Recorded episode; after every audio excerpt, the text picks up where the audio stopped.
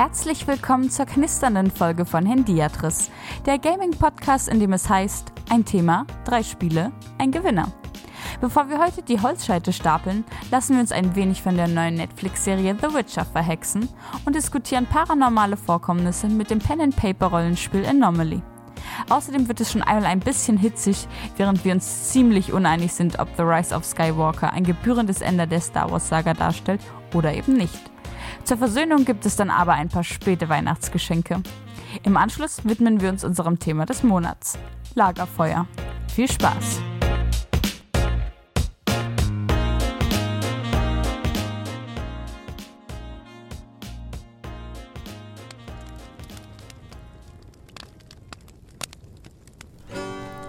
Almost Heaven.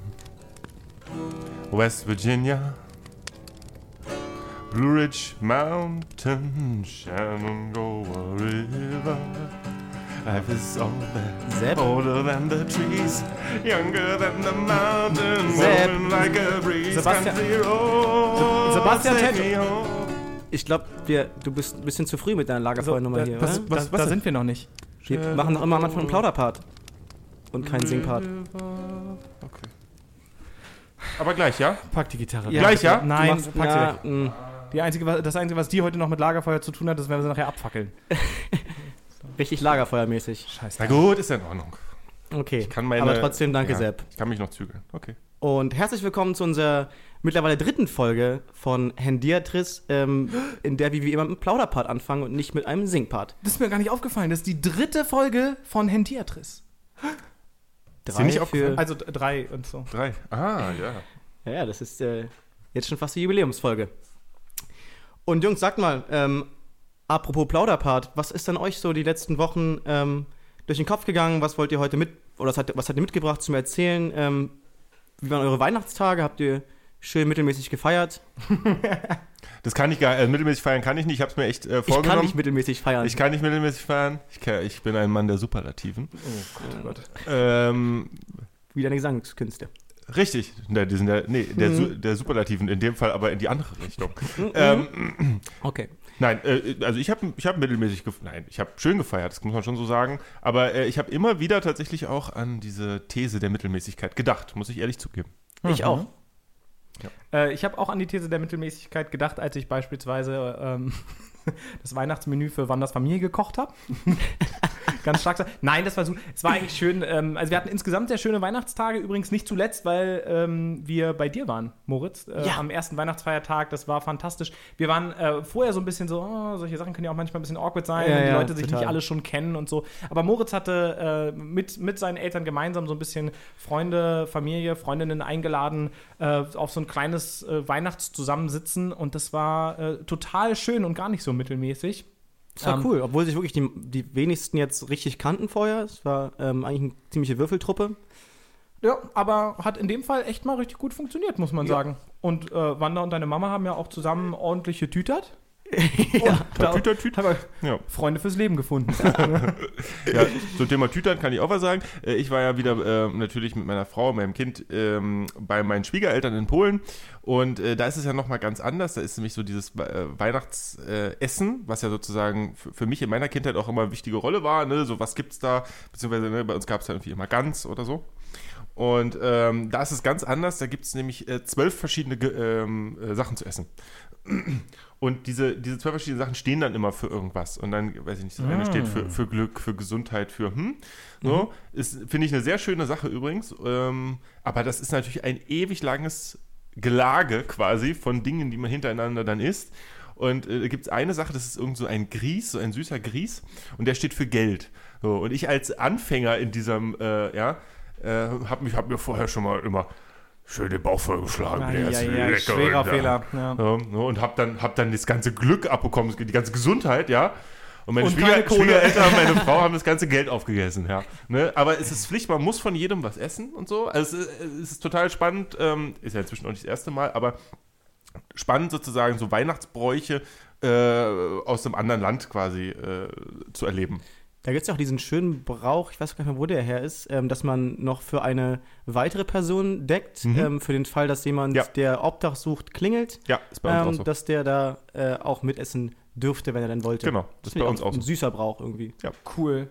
Das Ja. gefällt mir sehr gut. Kannte ich nicht. Ja, ja nee, muss fand ich, auch fand ich auch so schön. Kannte ich vorher auch nicht, äh, mag ich aber als, als Idee sehr gerne. Aber ich muss ja sagen, äh, wo wir schon beim Plaudern sind, wollt, wollt ihr noch was zu Weihnachten sagen? Also ich wollte ganz kurz noch erzählen, Erzähl. dass wir ähm, dieses Jahr zum zweiten Mal äh, nicht, also ich habe mich ja lange dagegen gesträubt, nicht die Kirche besucht haben, ähm, sondern wieder bei meinem Opa auf dem Friedhof waren, was ich deutlich cooler finde irgendwie, ähm, als in einer viel zu überfüllten Kirche zu hängen, das Krippenspiel gar nicht sehen zu können, weil ähm, alle nervösen Eltern, was ich auch verstehen kann, aufstehen und das filmen wollen und so und ich natürlich nicht mich eine Stunde vorher da anstelle, sondern der letzte Dead bin, der immer die letzte Reihe bekommt. Äh, genau, das war irgendwie ganz schön. Und was mir aufgefallen ist, ich muss im nächsten, meiner nächsten Hausarbeit als Easter Egg ähm, irgendwo einfach die These der Mittelmäßigkeit zitieren. Das wird niemand rauskriegen. Das wird einfach immer, vielleicht Ja. wird das auch noch Da muss, ich rezitiert die irgendwann. noch, da muss ich die noch äh, verschriftlichen, äh, damit, Genau. damit sie irgendwie in so einen äh, wissenschaftlichen Zitationszirkel Einzug Genau. erhalten kann. Und niemand, niemand weiß, wo es herkommt. Genau, ja. Ja, richtig. Ja, und wir, und wir haben, habe ich vergessen zu erzählen, wir haben mit meinem, ähm, nee, nicht meinem, mit dem äh, Opa meiner Frau, der ähm, 97 Jahre alt ist, äh, gefeiert. Und das, der, das ist ein, ein Phänomen, dieser Mann. Äh, das Einzige, was er hat, äh, so, ja, sein Bein tut ihm ein bisschen weh. Er braucht jetzt, er braucht jetzt einen, einen Stock zum so Laufen. leid mit den Beinen. Ja, so mit 97. Muss er jetzt, braucht jetzt einen Stock. Kann man mal machen. Finde ich, finde ich auch in Ordnung. Er hat auch kei- er hat keine Zähne mehr, aber äh, weiß ja, so, um, umso oller, umso doller, ne? Sind die Zähne erstmal raus, hat die Zunge freies Spiel. Ja, Ne? absolut. Also wie es halt ist, ne? Und das f- finde ich irgendwie immer lustig. Also er, er versteht kein Wort von dem, was ich sage, ich kein Wort von dem, was er sagt. Das ist aber irgendwie, das, Aber das stört euch. uns nicht. Das, ist, das das ist nicht immer wichtig. nee, Ja. das funktioniert irgendwie. Das reicht dann durch Blicke und so und dann ja, läuft. Cool. Ja. Äh, zu, zu Weihnachten allerdings noch oder zur, zur Weihnachtszeit etwas spezieller oder um uns endlich auch mal von unserer letzten, dem Schatten unserer letzten Folge hier äh, ein bisschen loszulösen. Ähm, was für mich zwischen den Jahren so meine persönliche Tradition geworden ist, also nach den, nach den Weihnachtstagen vor, vor Silvester oder auch ein bisschen drüber hinaus, je nachdem, wie viel frei man hat, ähm, ist ja so, ich höre relativ viele Gaming-Podcasts, also so Waypoint oder Giant Bomb oder Giant Beast. Ähm, und ziemlich viele coole Sachen auch dabei. Und die haben immer zum Ende des Jahres so eine Podcast-Extravaganza. Ja? Also da äh, wird dann ganz groß aufgefahren. Äh, der Giant Bomb bringt jedes Jahr ihre große, große Diskussion zum Game of the Year raus. Ähm, die, ich glaube, im, in dem Spitzenjahr war es mal so, dass die äh, kleinste, also die, die ähm, kürzeste Folge ähm, 3 Stunden 50 lang war und die längste 7 Stunden 20. Und es kam für fünf Tage jeden Tag eine Folge raus. Ne? äh, das heißt, das ist, da hat man dann richtig zu tun. Aber ich finde es super, irgendwie dann doch die äh, Weihnachtsreste aus der Wohnung putzen und dabei halt äh, vor sich hin summen und Podcast hören, ist, ist super.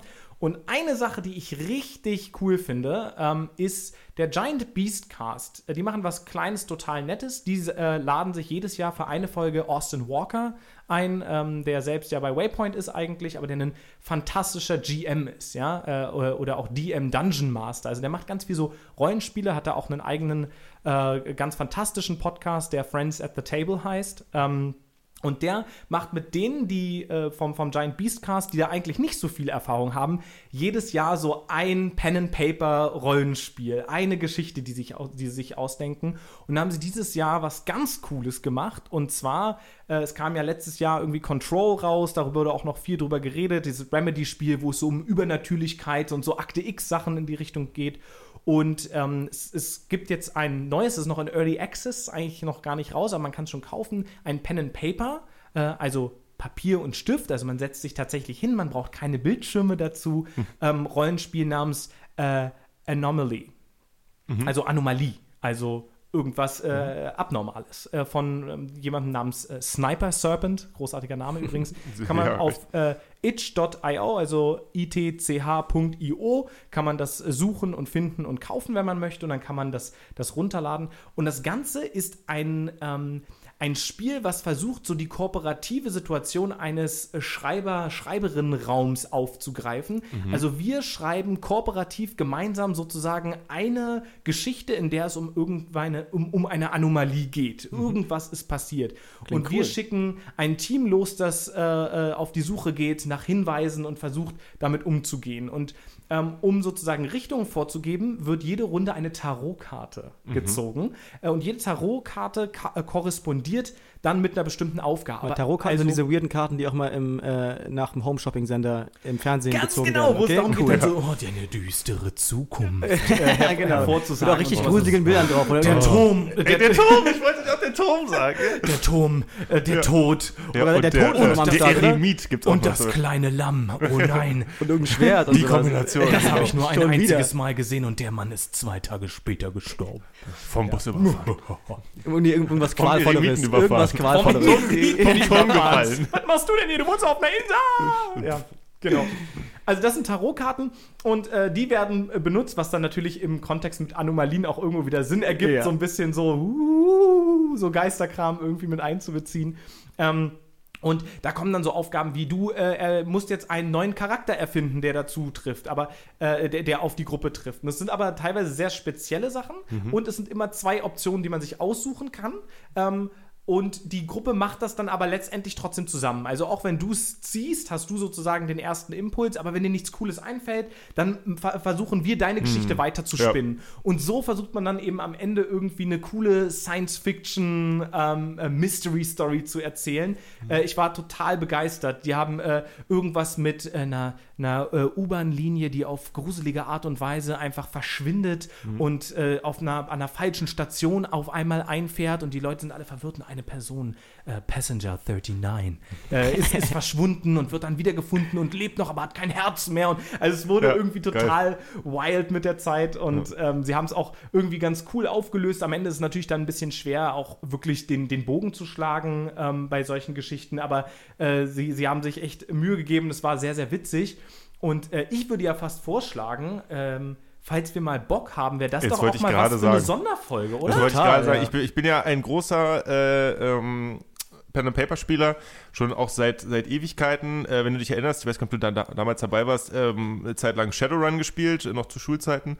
Ähm, und jetzt äh, tatsächlich alle zwei Wochen äh, Dungeons and Dragons immer noch relativ äh, aktiv mit einer Gruppe. Also äh, ich bin sofort dabei und äh, ähm, feiere das sehr. Ich hätte noch Ja, nie eins klingt super. gespielt, aber Noch nie? du hast öfter Okay. schon mal erzählt, Niklas, von solchen Spielen und ich habe da total Bock drauf. Ja.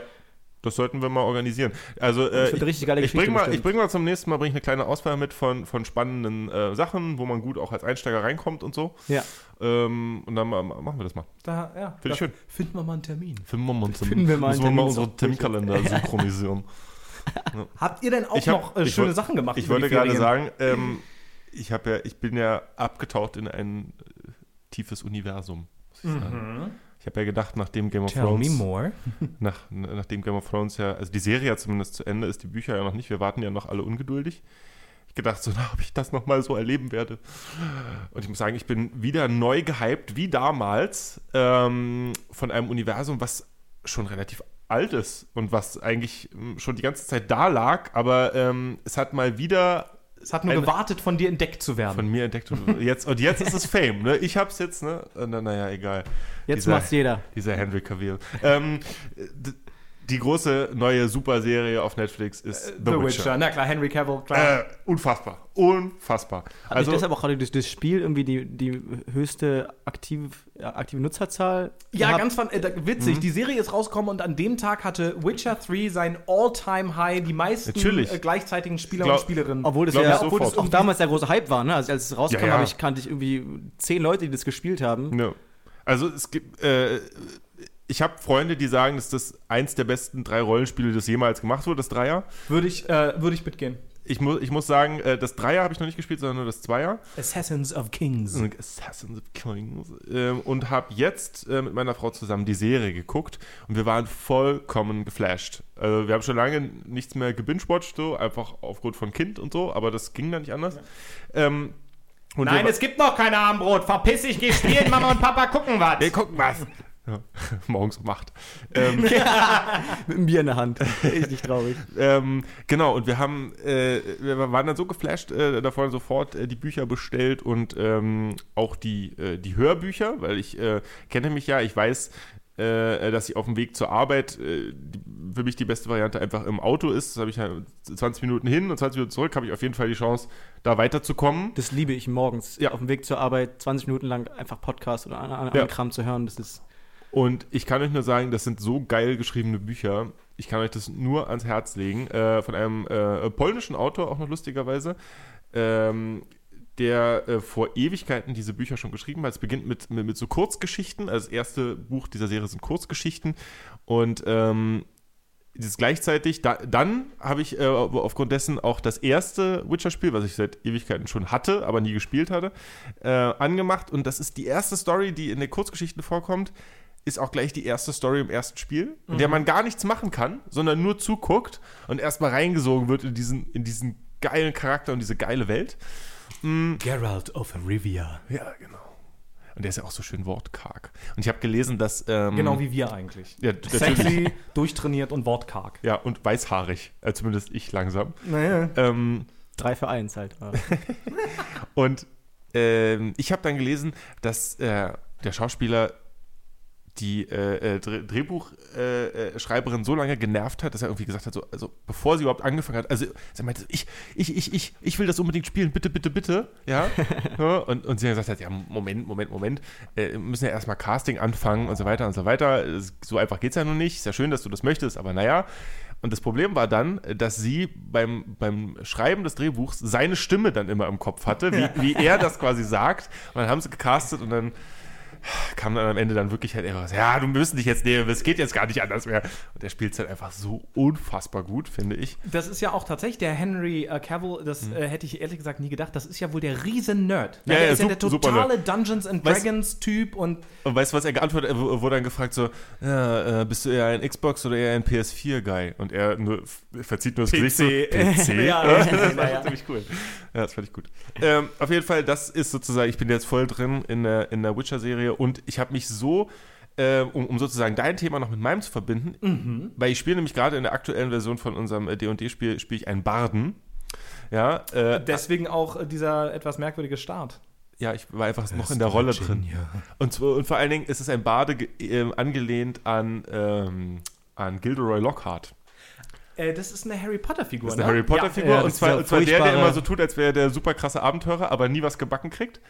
Und genauso einen spiele ich. Aber du sollst doch in einem Barde. Rollen- aber alle, nicht dich aber alle selbst ihm auch spielen. glauben, dass er der große Abenteurer ist. Genau, Ne? Also es alle- ja nur ich hab Harry einen- und Co. raus, dass genau. er eigentlich ein Versager es ist. ist. Es ist, es ist Comedy Gold, kann ich nur sagen. Ich habe einen in der Gruppe, der ist äh, von, von seinen Stats her ist er einfältig. So. Und denkt halt wirklich, dass ich der absolute Bringer bin. Ne? Und das ist so lustig. Geil, Weil er ja, die ganze Zeit so, super. "Ah, was würden Sie denn jetzt tun? Und ich dann nur so, äh, mh, äh, ja, so wie ich es in meinem Buch schon beschrieben habe, äh, muss man dieses Monster so und so töten. Äh, ver- versuchen wir es so. Also, ah, irgendwas scheint nicht zu funktionieren. Das- Also, es ist sehr, sehr lustig. Und äh, da kommt bei äh, The Witcher auch der grandiose Barde vor, der meinen aktuellen Ohrwurm Toss a Coin to The Witcher ähm, äh, da- da- dafür gesorgt hat. Wer das Lied noch nicht kennt, jetzt sofort einschalten und Heißt für die Soundtrack nächsten drei Wochen. gut? Ja, absolut. Absolut geil. Gucken. Also, äh, ich habe tatsächlich äh, witzigerweise sowohl mal in eine der Kurzgeschichten reingelesen und ähm, habe die gar nicht aus einem bestimmten Grund weggelegt, sondern ich habe es irgendwie einfach so ein bisschen vergessen, wie das ja manchmal so ist. Ähm, und ah, ich weiß genau, äh, ich hatte mir die nämlich auf den Reader gepackt äh, in einem Urlaub, in dem ich noch ein bisschen was für die Uni machen wollte, aber natürlich schon längst mit dem meisten fertig war. Ähm, und äh, dann äh, wollte ich ganz viel Zeit haben, um Bücher zu lesen. Und ratet mal, wer in dem Urlaub dann äh, zu 95% nur Uni gemacht hat. genau, äh, Ja. Icke nämlich. Ähm, also nicht der Typ von der NFL, sondern ich. ich Icke Domisch. Also, genau. Niklas, ich. Ähm, ja, inso, insofern, äh, das, da konnte das Buch gar nichts für. Und auch in die Serie habe ich bisher nur ganz, ganz kurz reingeguckt. Das war so ein bisschen ein blöder Moment. Ähm, Richard ähm, war, war hier der Bruder von Wanda und ähm, hat hier ähm, so ein bisschen Zeit verbracht und hat sich dann vor den Fernseher gesetzt und Witcher geguckt. Und ich kam irgendwann rein und war so, ah ja, cool, das wollte ich auch noch. Oh mein Gott! Und da wurden gerade irgendwie äh, Leute in irgendeiner Gasse erstochen und richtig mies abgemetzelt. Alles, äh, äh, äh, und überall spritzt das Blut. Und ich war so, ähm, es ist halb eins. Ich gehe jetzt eine Runde Sandmännchen gucken und äh, verpiss mich. Tschüss. so, also deswegen bisher noch nicht. Äh, vielleicht traue ich mich bei Sonnenlicht dann nochmal. ja. Ist auch ein bisschen gruselig. Moritz, hast du denn irgendwie noch was äh, Schickes gemacht, so äh, Ähm, Dezember, Januar über? Klar, wir zusammen sogar. Ähm, ich hatte ja in der letzten Woche schon mal, äh, oder letzten Podcast schon mal äh, anklingen lassen, dass wir einen Star Wars Rewatch gemacht haben, ähm, in der Ei, Ernst-Rister-Reihenfolge. Und ähm, genau, das haben wir jetzt abgeschlossen mit dem neunten Teil, den wir im Kino gesehen haben. Ähm, das war, glaube ich, der letzte Film, den wir im Cinestar Skywalker. Original sehen konnten. Ähm, genau, The, The Rise of äh, Skywalker. wir haben am Freitag, bevor wir am Samstag den Film gesehen haben, noch den achten Teil gesehen, der fantastisch war. Ähm, den ich auch schon kannte, aber alles vergessen hatte, weil ich glaube ich das damals nicht in meinen, also nicht cool genug fand oder ähm, das nicht in das Universum hat, hatte einordnen können. Egal, erstmal war der Film richtig geil. Und einen Tag später gucken wir uns den neunten Teil im Kino an. Und er war furchtbar. Ähm, Nein. Darüber können wir gleich noch reden. Ähm, ich fand den ganz furchtbar, weil er ganz viele coole Sachen, die der achte äh, aufgebracht hat, ähm, sei es Charaktere, aber auch so Steu- Storystränge, ähm, einfach vergessen hat oder bewusst ignoriert hat und eigentlich nur so ein bisschen ähm, wieder ein bisschen Cowboys im Weltall-Moves gemacht hat. Ähm, Kylo Ren und äh, Ray haben irgendwie immer wieder ein bisschen gekämpft und irgendwie auch doch nicht. Und ja, also es war für mich alles in allem ähm, manchmal an Stellen, wo es traurig sein sollte, offensichtlich eher lustig, ähm, weil ich das einfach nicht ernst nehmen konnte. Aber Sepp, bleibe ich eines Bleiben- Besseren. bleiben Warum fandest du den Film so awesome? Ähm, also ich, ich glaube, äh, wir, wenn wir jetzt irgendwie nicht irgendwelche finalen Twists wegnehmen, äh, ist es, glaube ich, in Ordnung. Welche Twists? War es kein Twist für dich? Ähm, aber ganz kurz, Es war schon. ja, nee, erzähl. wollen wir, ähm, wollen wir vielleicht, ich glaube, so macht es am meisten Sinn, ganz kurz mal über den achten reden.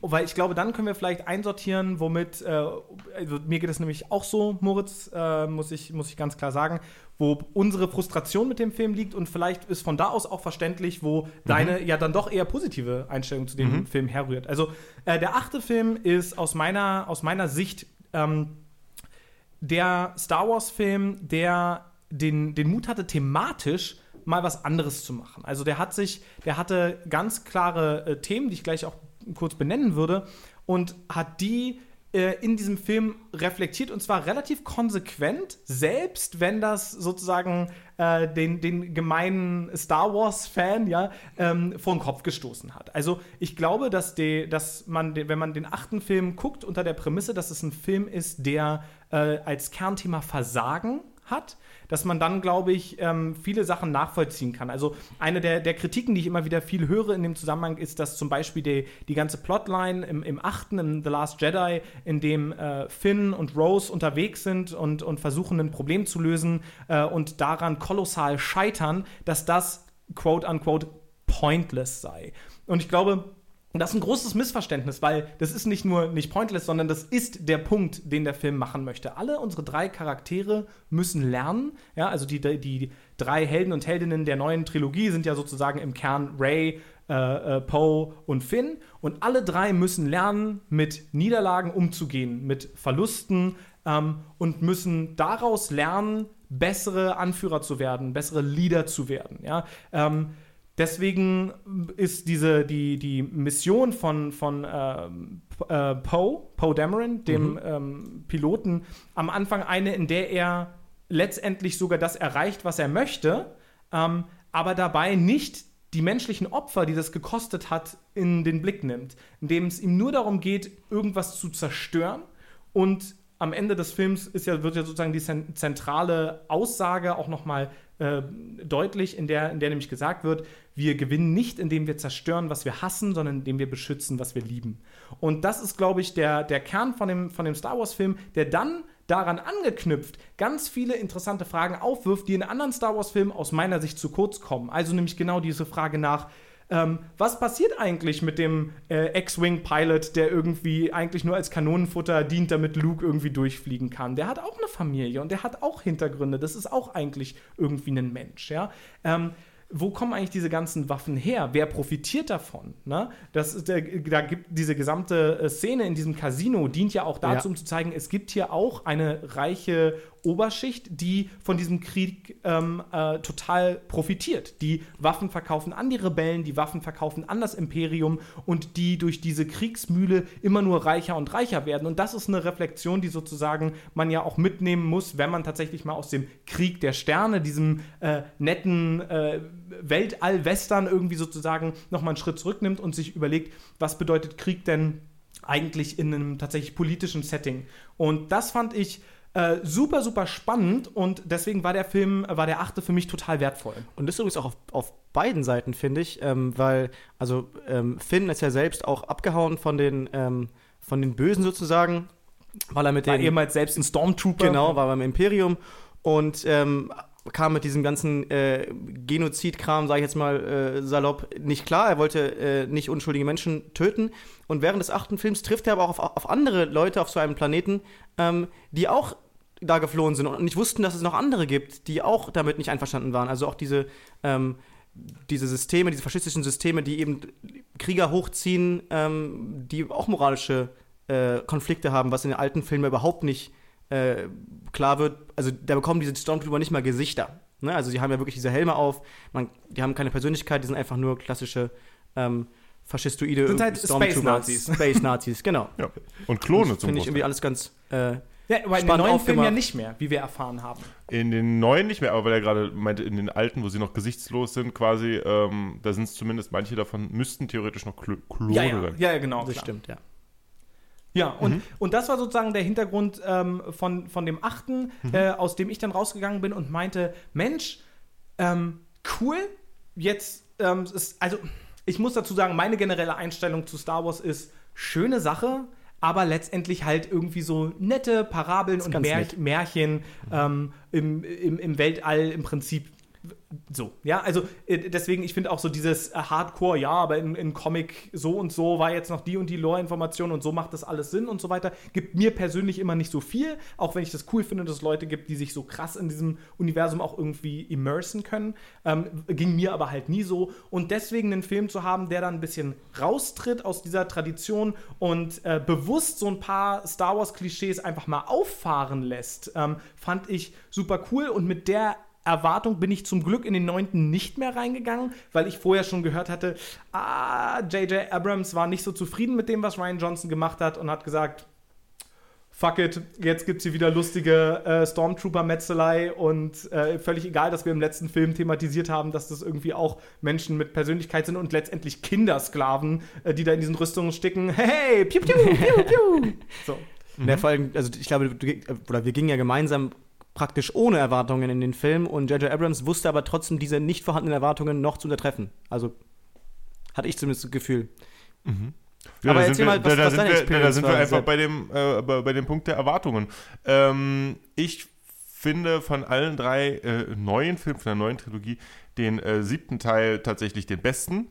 Ähm, einfach weil er, weil er dieses neue und trotzdem gleiche Universum aufmacht. Im Prinzip, ähm, das, die Erfahrung wird euch ja ähnlich gehen, ist ja auch, denke ich, so angelegt und so gewollt, Ja, ähm, das dass ist ja diese quasi der Plot nochmal von Genau, New dass Hope. sozusagen Ja, ja. die Originaltrilogie nochmal neu ist, was ich sehr reizvoll finde und damals beim siebten noch so dachte so, was machen die da? Also das hat mich sehr irritiert und als dann aber klar wurde, okay, das ist einfach auch so beabsichtigt, das soll so sein, fand ich das ziemlich genial.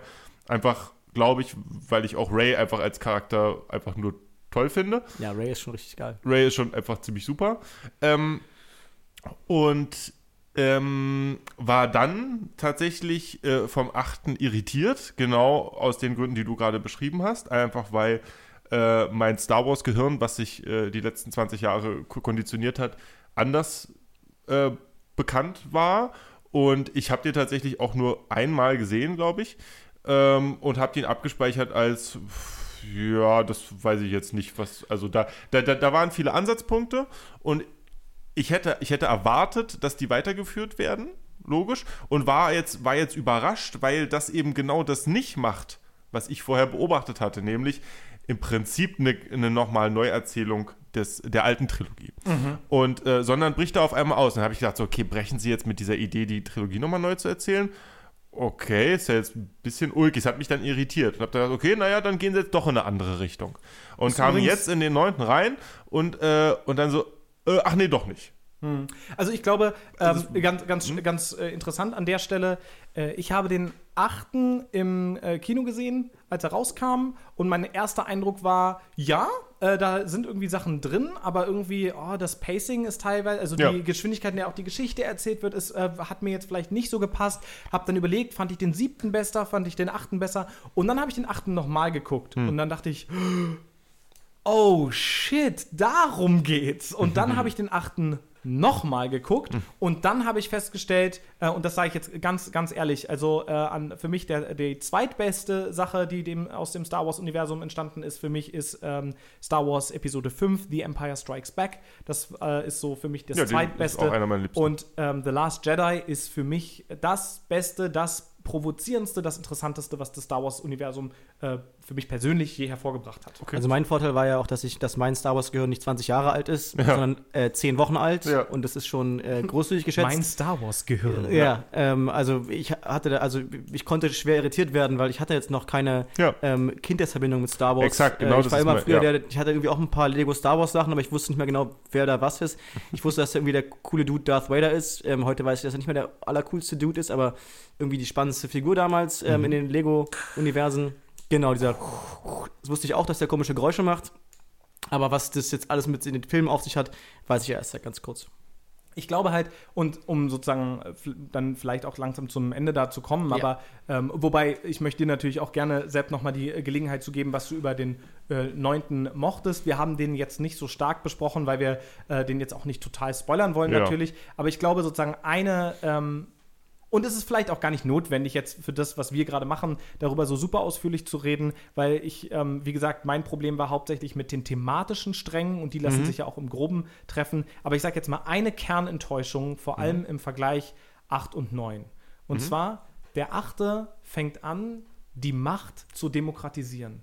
Wir sehen im achten kleine Kinder, die irgendwo im, in der Galaxie sind, die an den Widerstand glauben, die gegen dieses faschistoide System kämpfen wollen. Sehen wir auf einmal, die haben Machtaffinität. Da ist ein kleiner Junge, der sich den Besen Das in war eine der, besten lässt. Szenen des ganzen Films, Ich war finde so ich. Berührt, war so, weil oh yes. endlich geht Star Wars weg von diesem, hier sind diese mächtigen Familien, diese mächtigen Blutlinien, bei denen das sozusagen im adligen Geschlecht liegt, dass sie diese Kräfte haben und alles andere sind irgendwie Kanonenfutter voll Idioten. Ja, und sie auch einen Machtanspruch haben, alles zu regeln. Genau, und so, Klassisch ne? Adel halt. Ich würde sagen, das ist eines der Themen der, der Prequels übrigens, dass, die, dass der Jedi Order auch eine problematische Institution ist. Total. Ja, so, es Obwohl mir in den alten Filmen schon aufgefallen ist, dass es irgendwie alles nicht so ein Kracher ist. Space Cops halt. Ja, ne? so. genau. Und, ähm, und der achte nimmt das ein bisschen weg. Und zwar einerseits durch genau diese Geschichte. Wir sehen auf einmal auch in anderen Zusammenhängen Phänomene mit der Macht ähm, und verstehen, oh, es ist viel größer. Es sind eben nicht nur diese äh, zwei, drei mächtigen Familien, die um, um Vorherrschaft äh, kämpfen.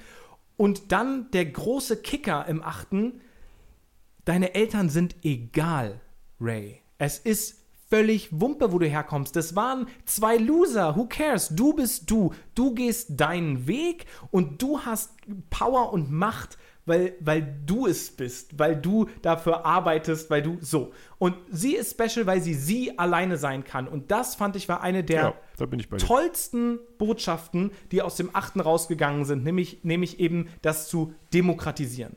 Und dann kommt der neunte, und ich werde jetzt überhaupt nicht spoilern, aber der neunte ist Aber da die Eltern einfach. sind wichtig. Aber der neunte ist da eben komplett anderer Auffassung und ähm, verengt es letztlich am Ende. Ich meine, es steht ja schon im Titel insofern, als dass der Film heißt The Rise of Skywalker. Also ist hier auch wieder der Fokus auf dieser einen ähm, äh, Universum beherrschenden Familie, die irgendwie jetzt seit Jahrzehnten nicht nur das Star Wars-Universum, sondern eben auch die Welt an sich ähm, dominiert haben. Und dass sie da jetzt am Ende nach dieser Vorlage aus dem achten wieder hin zurückgehen, war für mich thematisch eben total enttäuschend.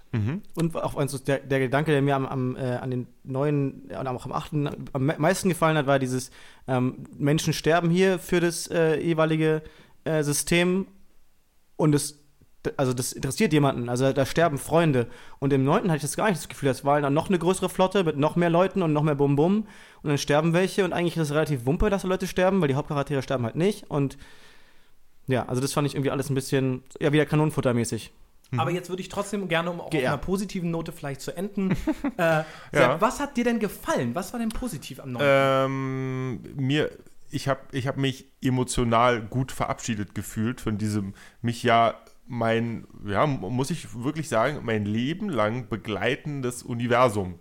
Ähm, meine beiden großen Brüder sind ähm, Jugendliche gewesen, als die ersten Filme rauskamen. Wir hatten Seine schon beiden immer. älteren Brüder sind Jedi-Ritter. Ja, ge gefühlt waren sie das für mich. Ich bin, äh, ich bin als Jedi ja einer sein, verkleidet, als Jedi verkleidet gegangen. Wir hatten äh, die ähm, Figuren zu Hause, äh, die äh, ne, schon, also von wirklich von klein auf kenne ich dieses Universum und äh, ähm, war da, bin da voll drin, so in allem.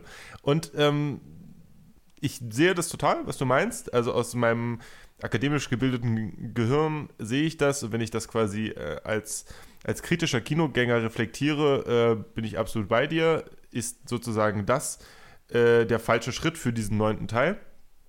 Emotional äh, für sozusagen diese, diese äh, Skywalker-Law fand ich es fand ich's schön. Es war ein, war ein treffender Abschluss. Man hat irgendwie nochmal, es war viel Fanservice dabei.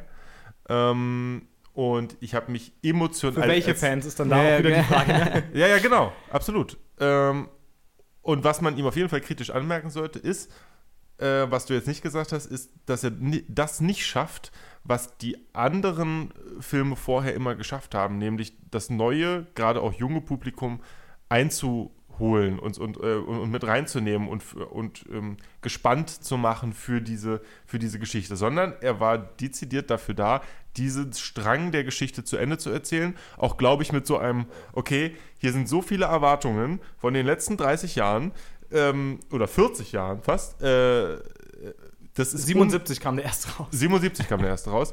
Ähm, da, das irgendwie zu Ende zu bringen, ist, äh, ist unmöglich und alle zufrieden zu machen. Wie schaffen wir es trotzdem, dass das irgendwie funktioniert? Und ähm, das war schwierig und ich, hab, ich hatte, ein, hatte ein versöhnliches Gefühl am Ende. Ich war nicht begeistert.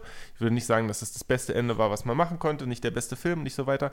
Aber ich war zufrieden. Ich Ich war glaube, befriedigt.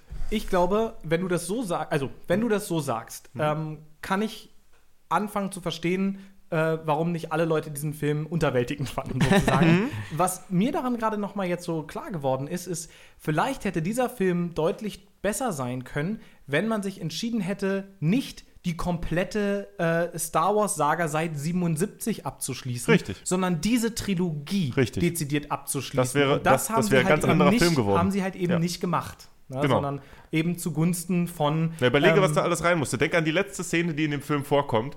Sozusagen diesen Story-Arc bis dahin, bis auf diesen Planeten wieder Ja, zurückzuführen. ja, ja. Äh, that's a lot. Aber das ist halt auch wieder die Frage, ist es wirklich notwendig, diese ganze bedeutungsschwere Ikonografie aus den letzten 40 Jahren irgendwie da Ja, äh, mit ich zu glaube verwursten? Und ich glaube halt nicht, Nee, weil, also- weil für mich persönlich war der, waren die neuen Star Wars Sachen dann interessant, wenn sie neue Sachen gemacht haben. Weil ich, wenn ich den, äh, A New Hope nochmal sehen will, gucke ich einfach A New Hope. Ich brauche das Ja, dann nicht so- nochmal in neu. So funktioniert doch, so fu- fu- funktioniert doch so eine, so eine große Marke nicht. Ja, aber genau Ja. das ist für mich dann halt uninteressant Aber zu du- sehen, wie irgendwie der Behemoth Disney Aber, äh, aber, Ganze dann können wir, aber dann können wir uns doch darauf einigen, dass wir mehr sehen wollen wie ähm, Rogue One. Rogue One. Danke, Ja, genau. mir absolut, gleich den mochte ich total. Fand ich auch super. Ja, absolut. Ne? Deswegen freue ich mich auch auf die Serie, die kommt, äh, The Mandalorian. Ich freue mich ähm, auf die drei neuen Filme, die es ja geben wird. Ähm, äh, und ich glaube, es ist ja noch irgendein anderer Film geplant. Also es, wir werden ja noch viel aus dem Universum sehen und das finde ich gut so, weil das ein spannendes, äh, vielseitiges Universum ist. Und ähm, ja, Austin Walker hat immer eine tolle Sache, äh, eine tolle Aussage zu Star Wars.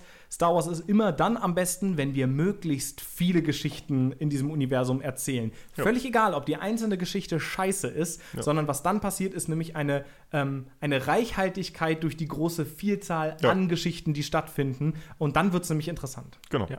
Vielleicht noch abschließend, äh, mir hat das, der Rewatch offenbar großen Spaß gemacht. Also auch J.J. Abrams konnte das Ah. am Ende nicht kaputt machen. Dankeschön, hat richtig Bock gemacht. Sehr gerne, voll cool. So Leute, und wisst ihr, was mir auch richtig doll gefällt? Fast so gut wie Rogue One. Äh, fast.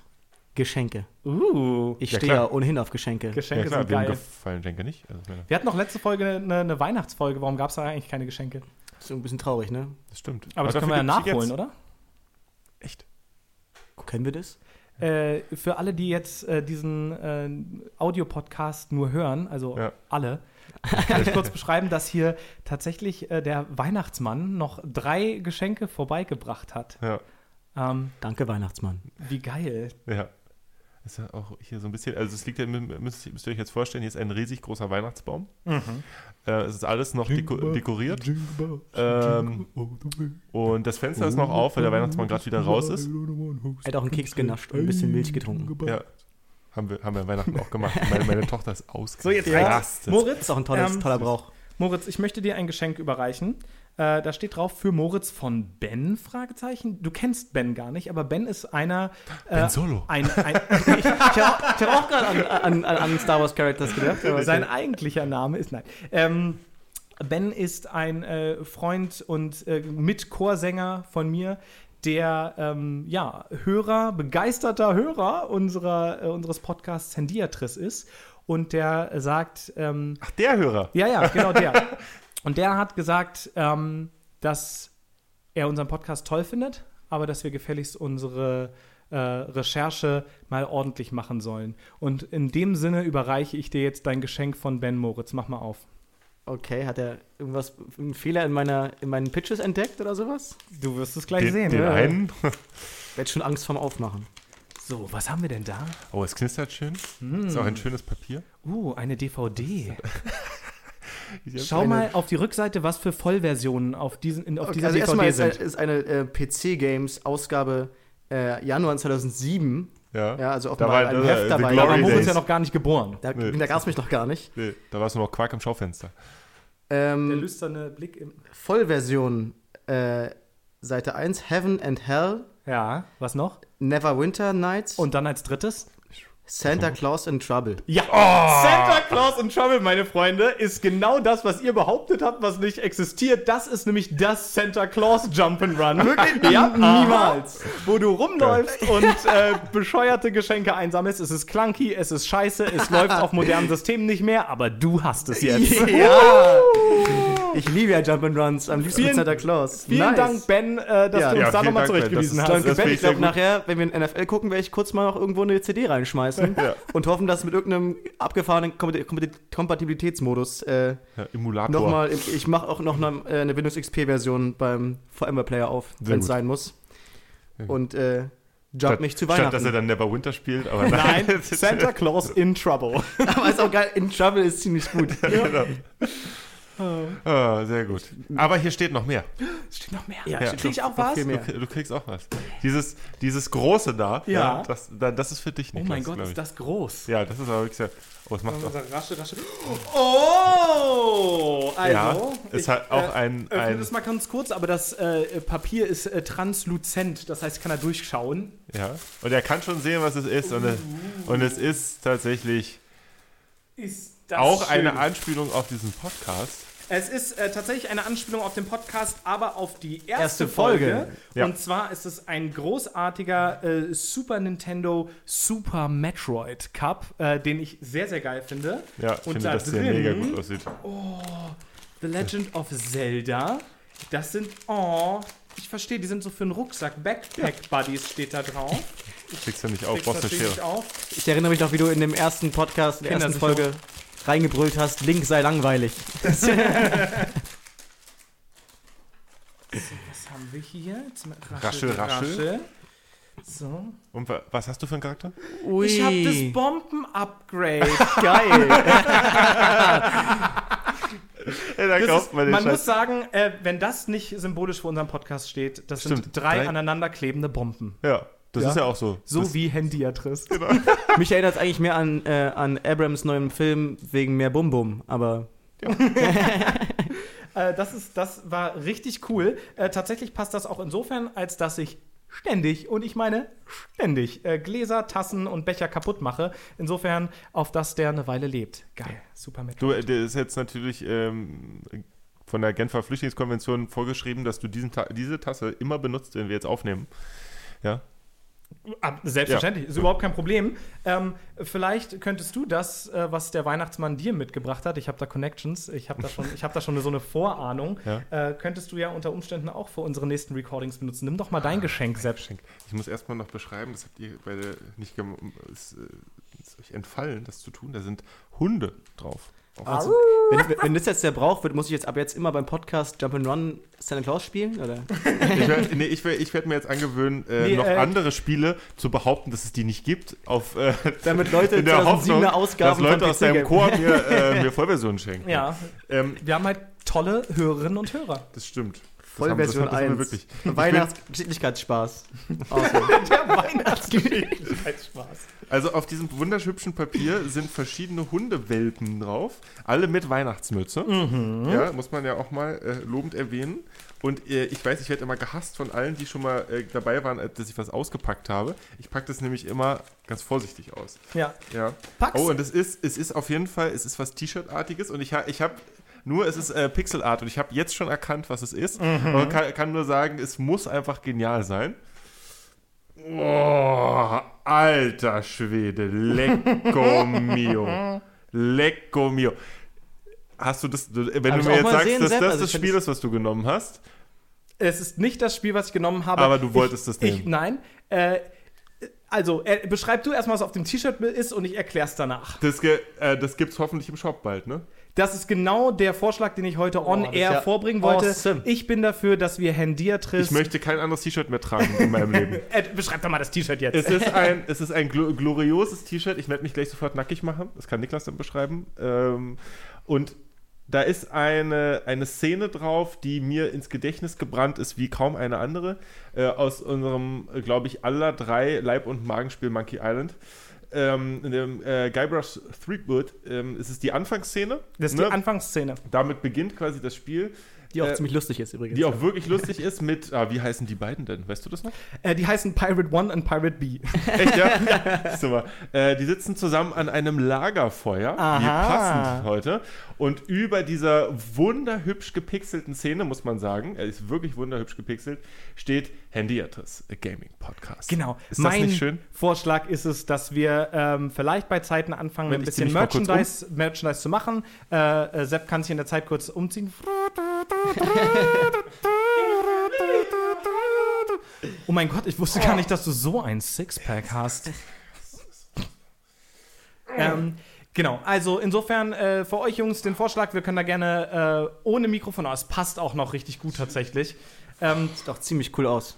ohne laufendes Mikrofon nochmal drüber reden. Ich bin dafür, dass wir bei Zeiten ein bisschen Merchandise machen. Äh, und zwar mit der Idee, dass, dass Spiele, die wir präsentiert haben, in einer guten Aufmachung gemeinsam mit äh, Hendiatris ähm, gedruckt werden. Äh, mehr dazu, wenn es soweit ist, auf unserer Homepage. Aber äh, ich dachte, das erste T-Shirt bekommt Sepp geschenkt. Dieses ein Spiel, Traum. ähm, The Secret of, äh, nee, eben nicht, sondern Monkey Island 2, LeChuck's Ja. Revenge, ist das LeChuck. einzige aus der äh, von uns beiden so geliebten Reihe, das wir zusammen tatsächlich gespielt haben. Und da sitzen am Anfang drei Männer am Lagerfeuer. Und der äh, Move, den ich eigentlich machen wollte, war, ich habe vermutet, du könntest dieses Spiel genommen haben und Ja. wollte. Nee. Ähm, hast hab- du nicht? Habe ich du nicht. Habe ich nicht. Ich wollte, es war eins von den, von den, sag ich mal, drei bis vier, die in meiner Auswahl waren. Ich habe es nicht genommen, weil mir das Lagerfeuer zwar wichtig erschien in diesem Zusammenhang, aber nicht so zentraler Aber nicht Spielmechanismus. Ja. ist, wie ich es in dem, was ich genommen habe, habe. Wunderbar. Äh, insofern hat das zwar nicht geklappt, aber nichtsdestoweniger ähm, dachte ich, ist das vielleicht Ja, ganz nette und Geschichte. äh, ver verdammt, Niklas gewinnt auch das Geschenke verteilen. Ja. Ähm, aber gewöhn dich nicht dran, es wird das letzte Mal sein für heute, dass du gewinnst. Alles klar. Das können wir ja gleich mal ausprobieren. Eben, du, du fängst ja jetzt an, oder? Indem wir mal über Stimmt. Lagerfeuer sprechen. Ich bin heute als erstes dran und ich darf, weil ich letzte, äh, letzten Monat gewonnen habe, darf ich äh, nämlich das Ganze auch ein bisschen einleiten. Lagerfeuer sind eine total spannende Sache. Äh, Lagerfeuer sind ähm, eigentlich Nutzfeuer. Die, die werden nämlich genutzt, um, und jetzt haltet euch fest, Feuer zu haben beim Lagern. Deswegen auch der Begriff Lagerfeuer. Ja. genau. Danke, ja, Im Niklas. Englischen Campfire. Äh, genau, im. Englischen eher Campfire. Ähm, es gibt aber sowohl im Deutschen als auch im Englischen mehrere äh, Begriffe, ähm, je nach- auch nach Größe und eben Funktion des Feuers. Und das ist insofern ganz spannend, als dass die Funktion des Lagerfeuers eigentlich gar nicht mehr so wichtig ist. Ich würde behaupten, in der Moderne sind Lagerfeuer eigentlich so mystische Orte des Erzählens und vor allem mystische Orte des gemeinsamen Erzählens.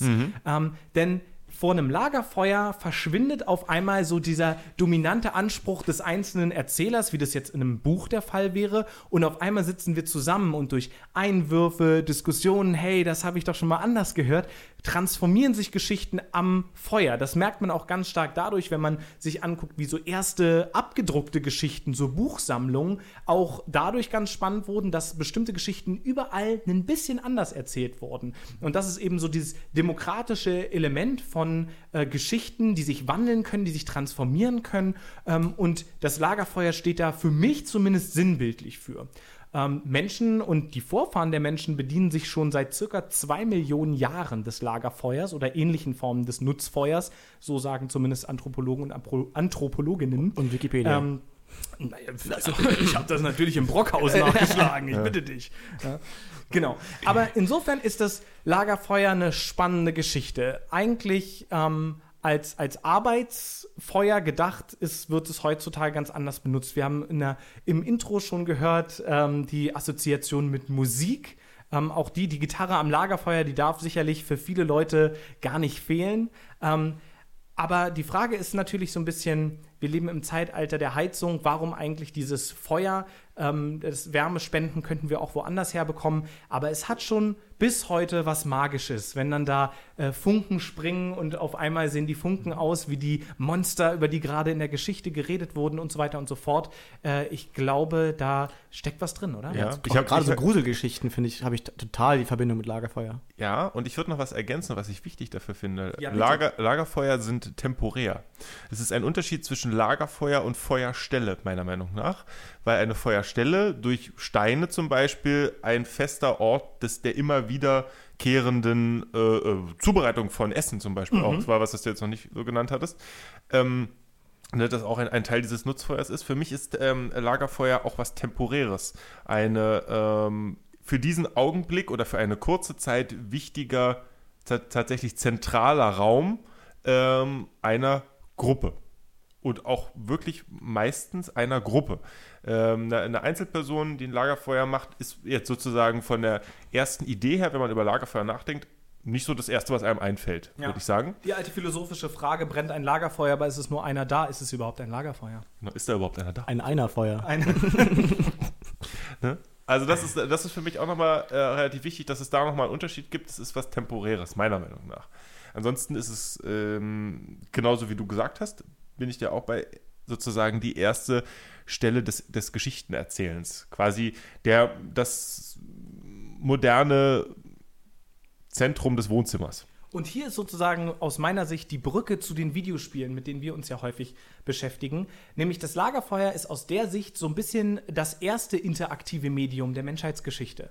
Wenn nämlich, ne? Ja. Wenn nämlich auf einmal äh, Geschichten auch geändert werden können ähm, und, und bestimmte Ideen aufgegriffen werden, ist doch genau das, was wir sozusagen an äh, Videospielen schätzen, wenn wir sagen, eine Geschichte wird da nicht rein strikt linear erzählt, sondern auf die kann eben Einfluss und bestimmte Beobachtungswinkel ähm, eingenommen werden. Und auch das hat das Lagerfeuer vor zwei Millionen Jahren schon alleine geschafft. Und heute ist es vor allem was Besonderes, finde ich. Also ich glaube, in der Gesellschaft, in der wir leben, wird nicht, wir haben die Heizung zum Beispiel, ähm, wir haben meistens auch eine Wohnung äh, oder ein, irgendwo, wo wir warm wohnen können. Und das heißt, dass wir höchstens einmal im Jahr irgendwo ein Lagerfeuer haben und dann bringt einer eine Gitarre mit und äh, singt mittelmäßig und äh, genau, das ist irgendwie. Was, warum guckst du mich Awesome. dabei an? Das Ich, ja äh, ich habe nur zufällig Unfassbare Frechheit. Ich würde noch einen wichtigen Punkt sagen wollen, der, ähm, glaube ich, nicht unwichtig ist in diesem Zusammenhang. Es geht nicht nur um Wärme, es geht nicht nur um Erzählung, es geht um Licht. Ähm, und zwar um Ja. Licht ins Dunkel zu bringen. Nicht nur sprichwörtlich, sondern auch im übertragenen Sinne. Ähm, da, wo Lagerfeuer benutzt wird, ist es dunkel. Ne? Das ist jetzt nicht so trivial, wie es klingt. Wir brauchen Lagerfeuer zum, als Nutzfeuer, du hast das völlig richtigerweise gesagt. Und da ist das Nutzen eben auch, äh, äh, Licht zu haben und Tierabwehr. Ja, also Wildtierabwehr. Äh, Sepp, ich mach mal ganz kurz was. Ja. Äh, ich schreibe jetzt mal ganz kurz dein Spiel auf diesen Zettel. Ich bin und mal du, gespannt. du guckst nicht und nachher drehen wir ihn um. Ach so. Ja. Darf ich es sehen? Nein. Ich guck mal, ich Ah, guck, guck mal, ob ich an der. Also die Länge, die du geschrieben hast, ich habe ja nicht gesehen, was du geschrieben hast, ähm, könnte passen. Wie dem auch sei, auf jeden Fall äh, interessante Punkte, die du so oder so noch zum Lagerfeuer mit äh, beigetragen hast. Aber die stimmen doch. Jetzt, sag, jetzt äh, tu, tu nicht so, als würde ich jetzt mein Spiel vorbereiten wollen. Das sind doch wichtige Sachen, oder? Äh, ganz im Gegenteil. Ich wollte damit wirklich ganz ernsthaft Okay. ausdrücken, dass das äh, sinnvolle und Ja. wichtige Sachen sind. Ja. Und vor allem auch deswegen cool, weil das die ähm, Vierschichtigkeit auch des Themas aufmacht. Und das ist ja, auch das, wonach wir hier in dem Podcast immer mal wieder streben. Richtig. Also vor allen Dingen, ähm, das Erste, was, was Leute zu mir gesagt haben, als ich gesagt habe, naja, das nächste Thema ist Lagerfeuer, also, was ist das für ein Quatsch? Was hat das mit Spielen zu tun? Und das ist äh, tatsächlich sehr spannend, weil also ich habe, als wir sozusagen, als dieses Thema aufkam, habe ich, glaube ich, fünf Minuten überlegt und mir sind bis zu zehn Spiele eingefallen, die da wirklich gut passen würden. Ja. Und äh, wir werden nachher dann, wenn wir alle durch sind, auch noch mal ein bisschen Revue passieren lassen, glaube ich, was ist es denn nicht geworden bei uns und warum nicht. Aber bevor wir das machen, würde ich, glaube ich, sagen, Niklas, du bist dran. Aber ganz Ja. kurz, aber gerade weil es so abstrakt ist, macht es ja auch den, den Reiz diesem Podcast-Format aus, dass wir Absolut. nämlich nicht sofort auf, den, au- auf die Lösung kommen, sondern eben ganz viele verschiedene Lösungen denkbar sind. Ja. Äh, eine Lösung, auf die ich gekommen bin. Und ähm, es fällt mir ein bisschen schwer, muss ich euch sagen, Moritz Sepp. Ähm, es ist jetzt das erste Mal gekommen für mich, dass ich ein absolutes Herzensspiel mitbringe. Es, ich ahne was. es könnte sogar. Ähm, es ist für mich eins der tollsten Spiele, was ich je gespielt habe. Äh, und vor allem eins der besten Spiele, was ich je gespielt habe. Und wenn ich heute nicht gewinne, ist mir das völlig schnuppe. Solange ihr beiden nach Hause geht und dieses Spiel spielt. Okay. Es ist gleichzeitig sehr schwer, über dieses Spiel zu sprechen, ohne das, was es speziell macht, im Laufe kaputt zu machen. Deswegen habe ich mir überlegt, dass ich jetzt ein bisschen eine Geschichte wie an einem Lagerfeuer erzähle äh, zum Anfang dieses Spiels und dann aus dem späteren Bereich, um euch klarzumachen, was das Besondere daran ist, nur ein einziges kleines Beispiel rauspicke, um euch möglichst viel zu überlassen, Dinge selbst zu, herauszufinden. Okay. Und dieses Spiel heißt Outer Wilds.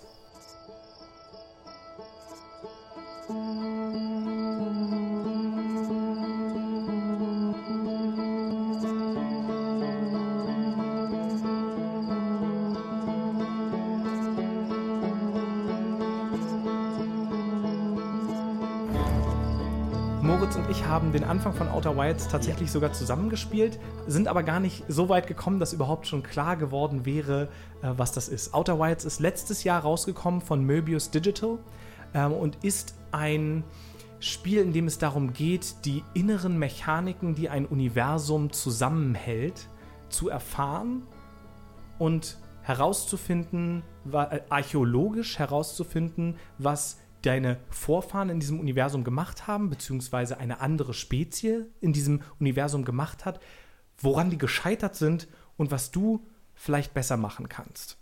Und das Besondere an diesem Spiel ist, dass wenn ihr beiden euch jetzt hinsetzt und versucht, das zu spielen, dann werdet ihr so circa 20, 25 Stunden brauchen. Wenn ich mich jetzt hinsetze, um dieses Spiel zu spielen, brauche ich 20 Minuten. Das Denn- war das coole. Ja. In dem Spiel bekommst du keine Fähigkeiten dazu. Das Gegenteil von dem, was ich in, dem, in der ersten Folge äh, vorgestellt habe, sozusagen. Keine tolleren Raketen, keine besseren Raumschiffe, sondern das Einzige, was du dazu gewinnst, ist Wissen.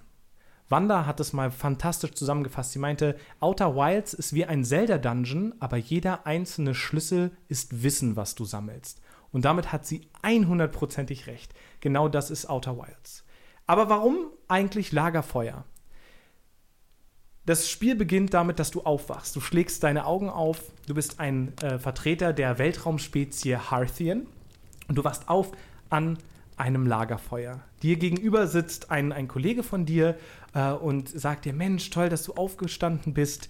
Ähm, heute ist ein großer Tag. Du kannst endlich anfangen, äh, ins, ins Weltall zu fliegen und das Universum zu erkunden.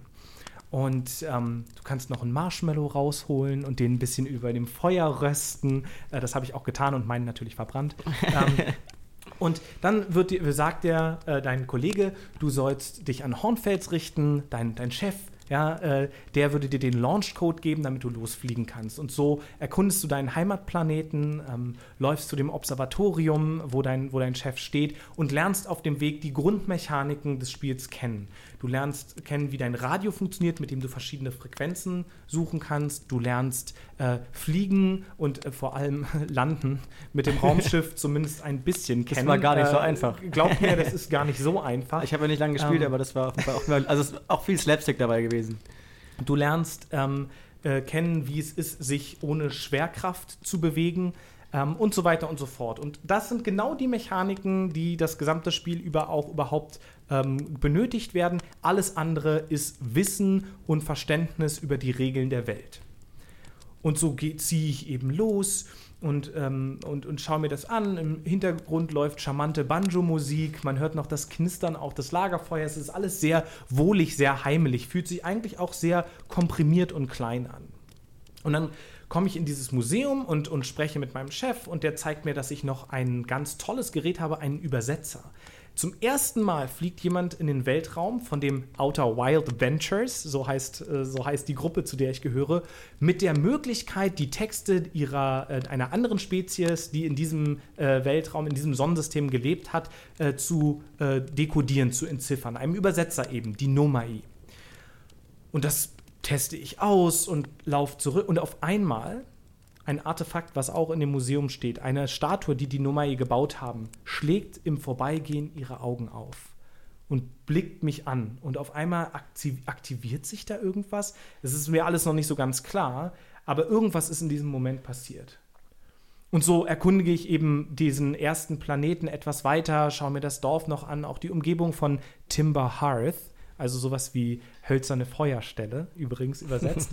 Und ähm, ähm, entscheide irgendwann auf Tipp von Hornfels zum Mond zu fliegen. Der Mond ist direkt um die Ecke, The Attle Rock, da ist der äh, Emerit Esker unterwegs, der ein bisschen genervt ist, weil den Mond niemand mehr interessiert, weil wir mittlerweile viel weiterkommen und dann sitzt er da alleine ebenfalls an einem Lagerfeuer. Aber wir haben ja schon festgestellt, alleine am Lagerfeuer geht eigentlich nicht. Er fühlt sich Ja. da vielleicht nicht zu Unrecht ein bisschen vergessen und sitzt etwas grimmig in seinem Schaukelstuhl. Und ich spreche mit ihm, er erzählt mir ein bisschen, äh, warum der Mond eigentlich ganz wichtig ist, aber ihr Jungen, ihr wollt ja alle mal gleich weiter zum Giant Deep, aber der Mond ist wichtig und ähm, macht eben so ein bisschen die grimmige alte Mann-Nummer. Ähm, und ich schaue mich ein bisschen auf den Mond um und auf einmal explodiert die Sonne Alles weg. Alles weg. Die Sonne explodiert und zerstört das gesamte Sonnensystem. Okay.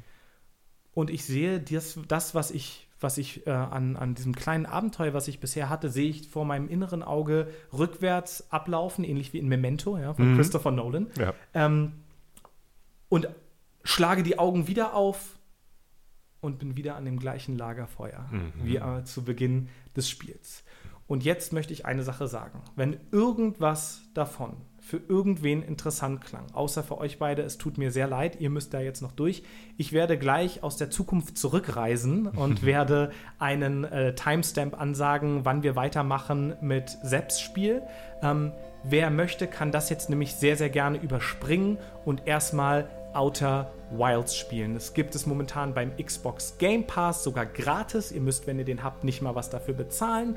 Ansonsten könnt ihr das auf dem Epic Store für den PC kaufen. Äh, ihr braucht keine super Mega-Maschine dafür. Und wenn, wenn ihr ein einziges Videospiel in eurem Leben spielt, dann nehmt Outer Wilds. Bin ich, sage ich ganz ehrlich an dieser Stelle. Hallo, hier ist Niklas aus der Zukunft. Wenn ihr Outer Wilds spoilerfrei spielen wollt, was ich euch nur wärmstens empfehlen kann, dann lasst die folgende Diskussion weg, setzt euch an eure Playstation, eure Xbox oder euren PC und erlebt diese Welt für euch selbst. Und dann springt ihr zu 1 Stunde, 13 Minuten und 44 Sekunden und hört Sepp bei seinem Pitch zu. Für euch beide allerdings werde ich jetzt eine kleine Sache spoilern, um zu erklären, wie dieses Spiel funktioniert. Was nämlich passiert ist, dass wir uns diese Welt immer nur 22 Minuten am Stück erschließen können. Danach zerstört sich das Universum. Warum ist das? Weil tatsächlich das gesamte Sonnensystem, in dem wir uns befinden, zu jedem Zeitpunkt gemodelt ist. Alle Planeten bewegen sich zueinander in bestimmten Ellipsen und Kreisläufen und dann passiert etwas. Was passiert, will ich euch gar nicht sagen, aber das führt dazu, ähm, das ist alles narrativ begründet, warum wir wieder 22 Minuten in der Vergangenheit und auch warum es genau 22 Minuten sind, die wir wieder in der Vergangenheit landen. Ähm, das, das alles herauszufinden, dass das so ist, warum das so ist, was wir tun können, um das vielleicht zu verhindern, warum die Nummer nicht mehr da sind, warum die ausgestorben sind, all das gilt es in dem Spiel herauszufinden. Und ich gebe euch jetzt ein kleines, äh, kleinen jetzt- Einblick ins Entdeckertum. Mich erinnert es total an, an Gone Home, wo du auch das locker 10 Stunden zocken kannst, aber wenn du weißt, was Sache ist, kannst du in, in, in, das, in das Haus reinlaufen, die Lösung finden in, weiß nicht, 5 Minuten und bist das Spiel einfach durch. Eine der Pitches, die ich machen wollte, war, Outer Wilds ist wie Gone Home, nur dass du in einem Sonnensystem unterwegs bist. Okay, cool. Also Okay. die Assoziation habe ich, hatte ich Äh, sofort. übrigens auch in Form der Emotionalität. Okay. Ähm, es geht vom ganz Großen in das ganz Kleine und zwar auf fantastische Art und Weise. Und du findest eben auf den verschiedenen Planeten, die du äh, besuchen kannst, findest du ähm, Mitglieder von den Outer Wild Ventures. Alles interessante Charaktere, die was zu sagen haben. Tatsächlich sogar ein Charakter, der das Ganze auch miterlebt, weil er nämlich auch in diesem 22-Minuten-Zyklus ist. Aber nur einer. Warum, warum ist das so? Okay. Das müsst ihr rausfinden. Ähm, und so weiter und so fort. Und diese Charaktere trefft ihr immer am Lagerfeuer mit einem Musikinstrument. Und alle spielen für sich ein Lied. Und wenn ihr alle diese, und das wird natürlich irgendwann vorkommen, aber auch da möchte ich nicht zu viel sagen, wenn ihr alle diese Instrumente übereinander legt, dann habt ihr die Titelmelodie von Outer Wilds. Geil. Ähm, Finde ich sehr gut. Das ist echt cool. Das ist ein bisschen wie bei dem einen LucasArts Adventure. War, war, das, war das Loom? Loom! Das war ist- Loom. ist Ask me about Loom. Ist, ist, das mit, äh, ist das Loom mit, ähm, mit, mit der Musik? Ja, ne? das ist genau mit, dem, das. mit den Musiklösungen? Ja. Genau. Absolut, ganz genau so. Ähm, es gibt einen Planeten, der heißt Brittle Hollow, in dessen Kern ein schwarzes Loch sich befindet. Und im Laufe dieses 22-Minuten-Zirkels brechen, brechen immer mehr Teile des Planetens auseinander und treiben in dieses schwarze Loch. Ihr glaubt nicht, wie, ich, wie oft ich durch dieses verfickte, beschissene schwarze Loch geflogen bin und durch ein weißes Loch irgendwo in der anderen Ecke von dem Sonnensystem ohne mein verficktes Raumschiff rausgespuckt wurde und da einfach nur rumgegammelt habe und ja, gut, der ähm, Sauerstoff geht mir dann demnächst aus. Ähm, war schön mit euch. Ja? Äh, und insofern lasst mich an der Stelle sagen, das Spiel hat Frustrationen und ich glaube, dass die Frustrationen essentiell sind, um am Ende den Eindruck zu hinterlassen, den es, den es hinterlassen hat. Und lange, lange habe ich, äh, und wie gesagt, es ist jetzt nur eine einzige Lösung, die ich euch, euch gebe, lange habe ich überlegt, wie ich in dieses blöde, auf diesem Planeten gibt es zwei Observatorien. In dem einen war ich schon drin und habe Informationen gefunden, aber ganz viele Sachen, Gerüchte, es gibt eine Gerüchtekarte, äh, wo Dinge aufeinander verweisen. Und mir hat ein Stück gefehlt, um Dinge zu verbinden und in meinem, in meinem Kopf auch mir Sinn zu erschließen. Und das alles hat darauf hingewiesen, dass das in diesem zweiten Observatorium stattfindet. Aber ich bin da nicht reingekommen. Da ist eine Wand, auf der man sonst laufen konnte, einfach weggebrochen. Und ich habe alles möglich versucht. Ich bin mit meinem, äh, mit meinem Raumschiff äh, da reingeflogen und habe mich da irgendwie durchmanövriert. Ich bin immer irgendwo hängen geblieben, bin nicht reingekommen. Und irgendwann habe ich da frustriert gestanden und habe mir dieses blöde Observatorium angeguckt und ich hörte auch schon langsam, man bekommt nämlich einen musikalischen Hinweis, wenn der Zyklus langsam zum Ende kommt und schaue mir dieses Observatorium an und auf einmal bricht der Teil des Planetens ab, auf dem das Observatorium steht. Und das Observatorium fliegt in, ich weiß nicht, Minute 18 oder so des Zirkels durch das schwarze Loch und kommt zur anderen Seite wieder raus. Und da hat's Klick gemacht. Ich also schnell in mein Raumschiff reingesprungen und habe mich auch in das schwarze Loch reinfallen lassen und auf einmal treibt dieses Ob Observatorium auf der anderen Seite des Sonnensystems einfach nur rum und wartet nur darauf, dass ich reinkomme und seine Geheimnisse mir erschließe.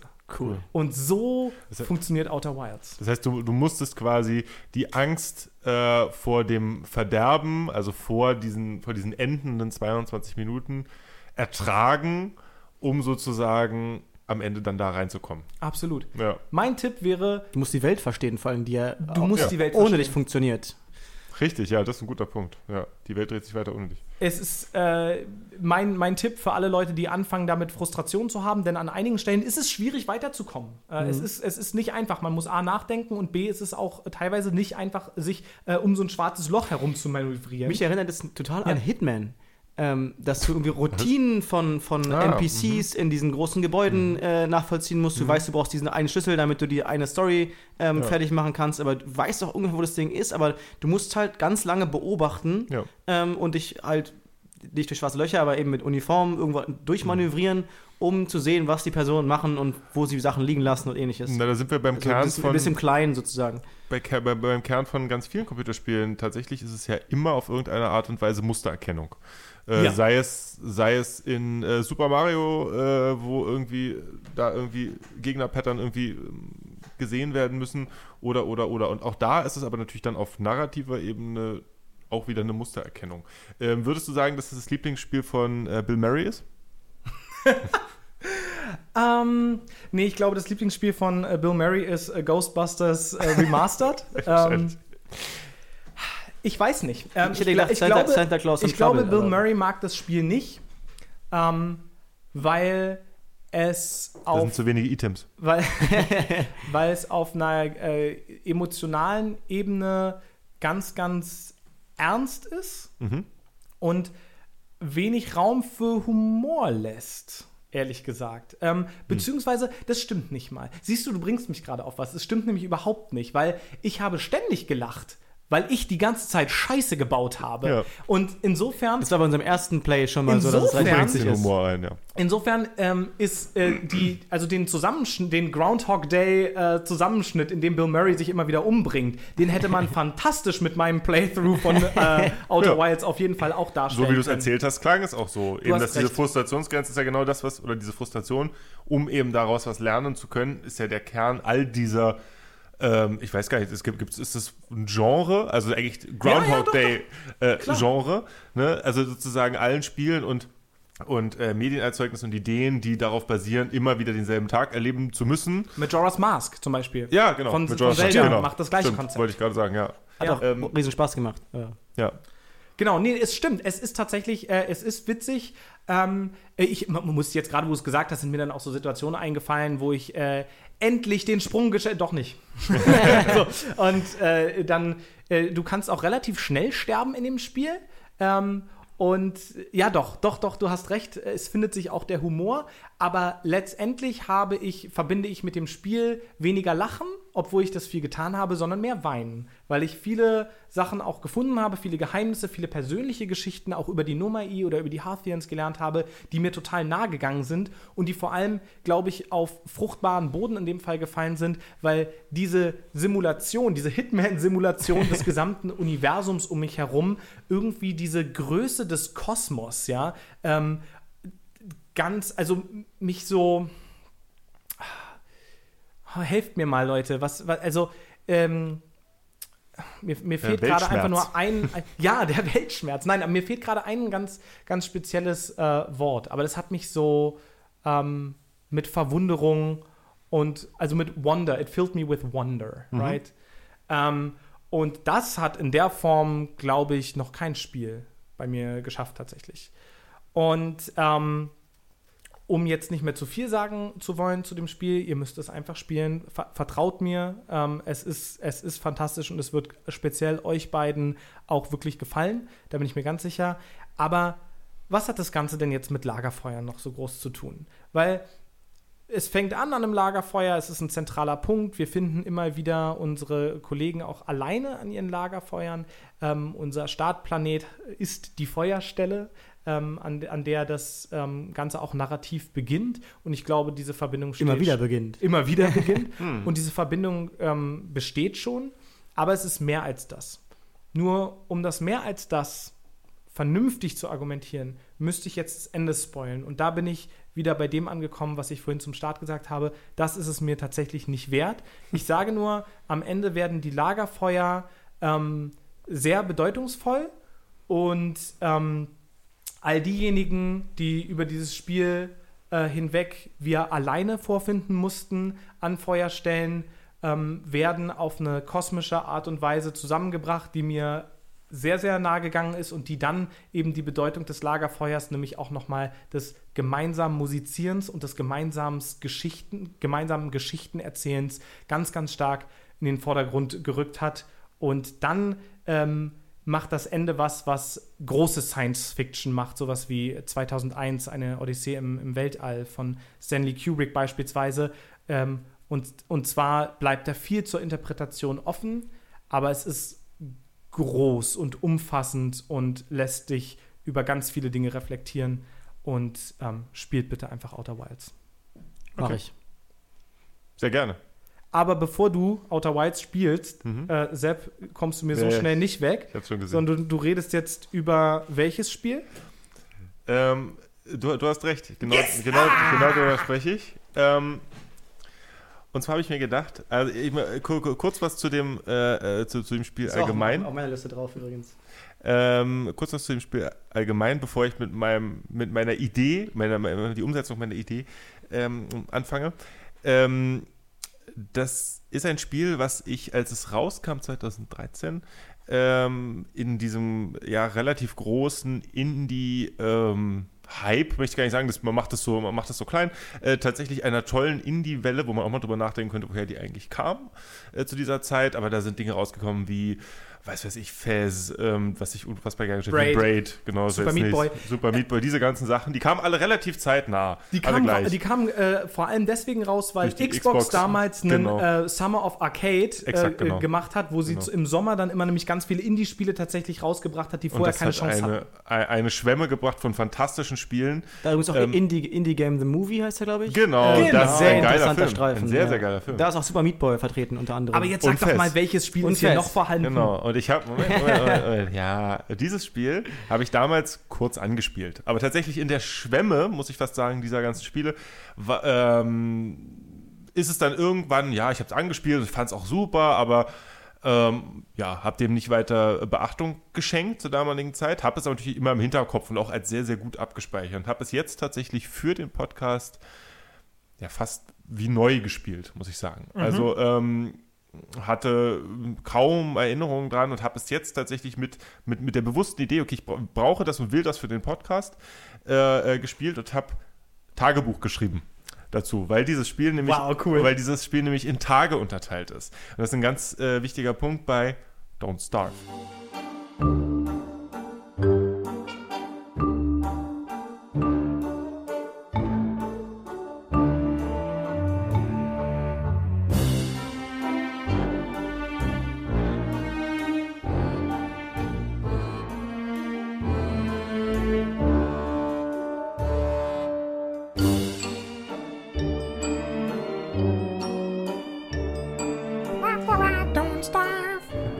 Diese, diese, diese, diese Geräusch, dieses Geräusch, habe ich übrigens gelesen, wird von einer gedämpften Trom Trompete gemacht.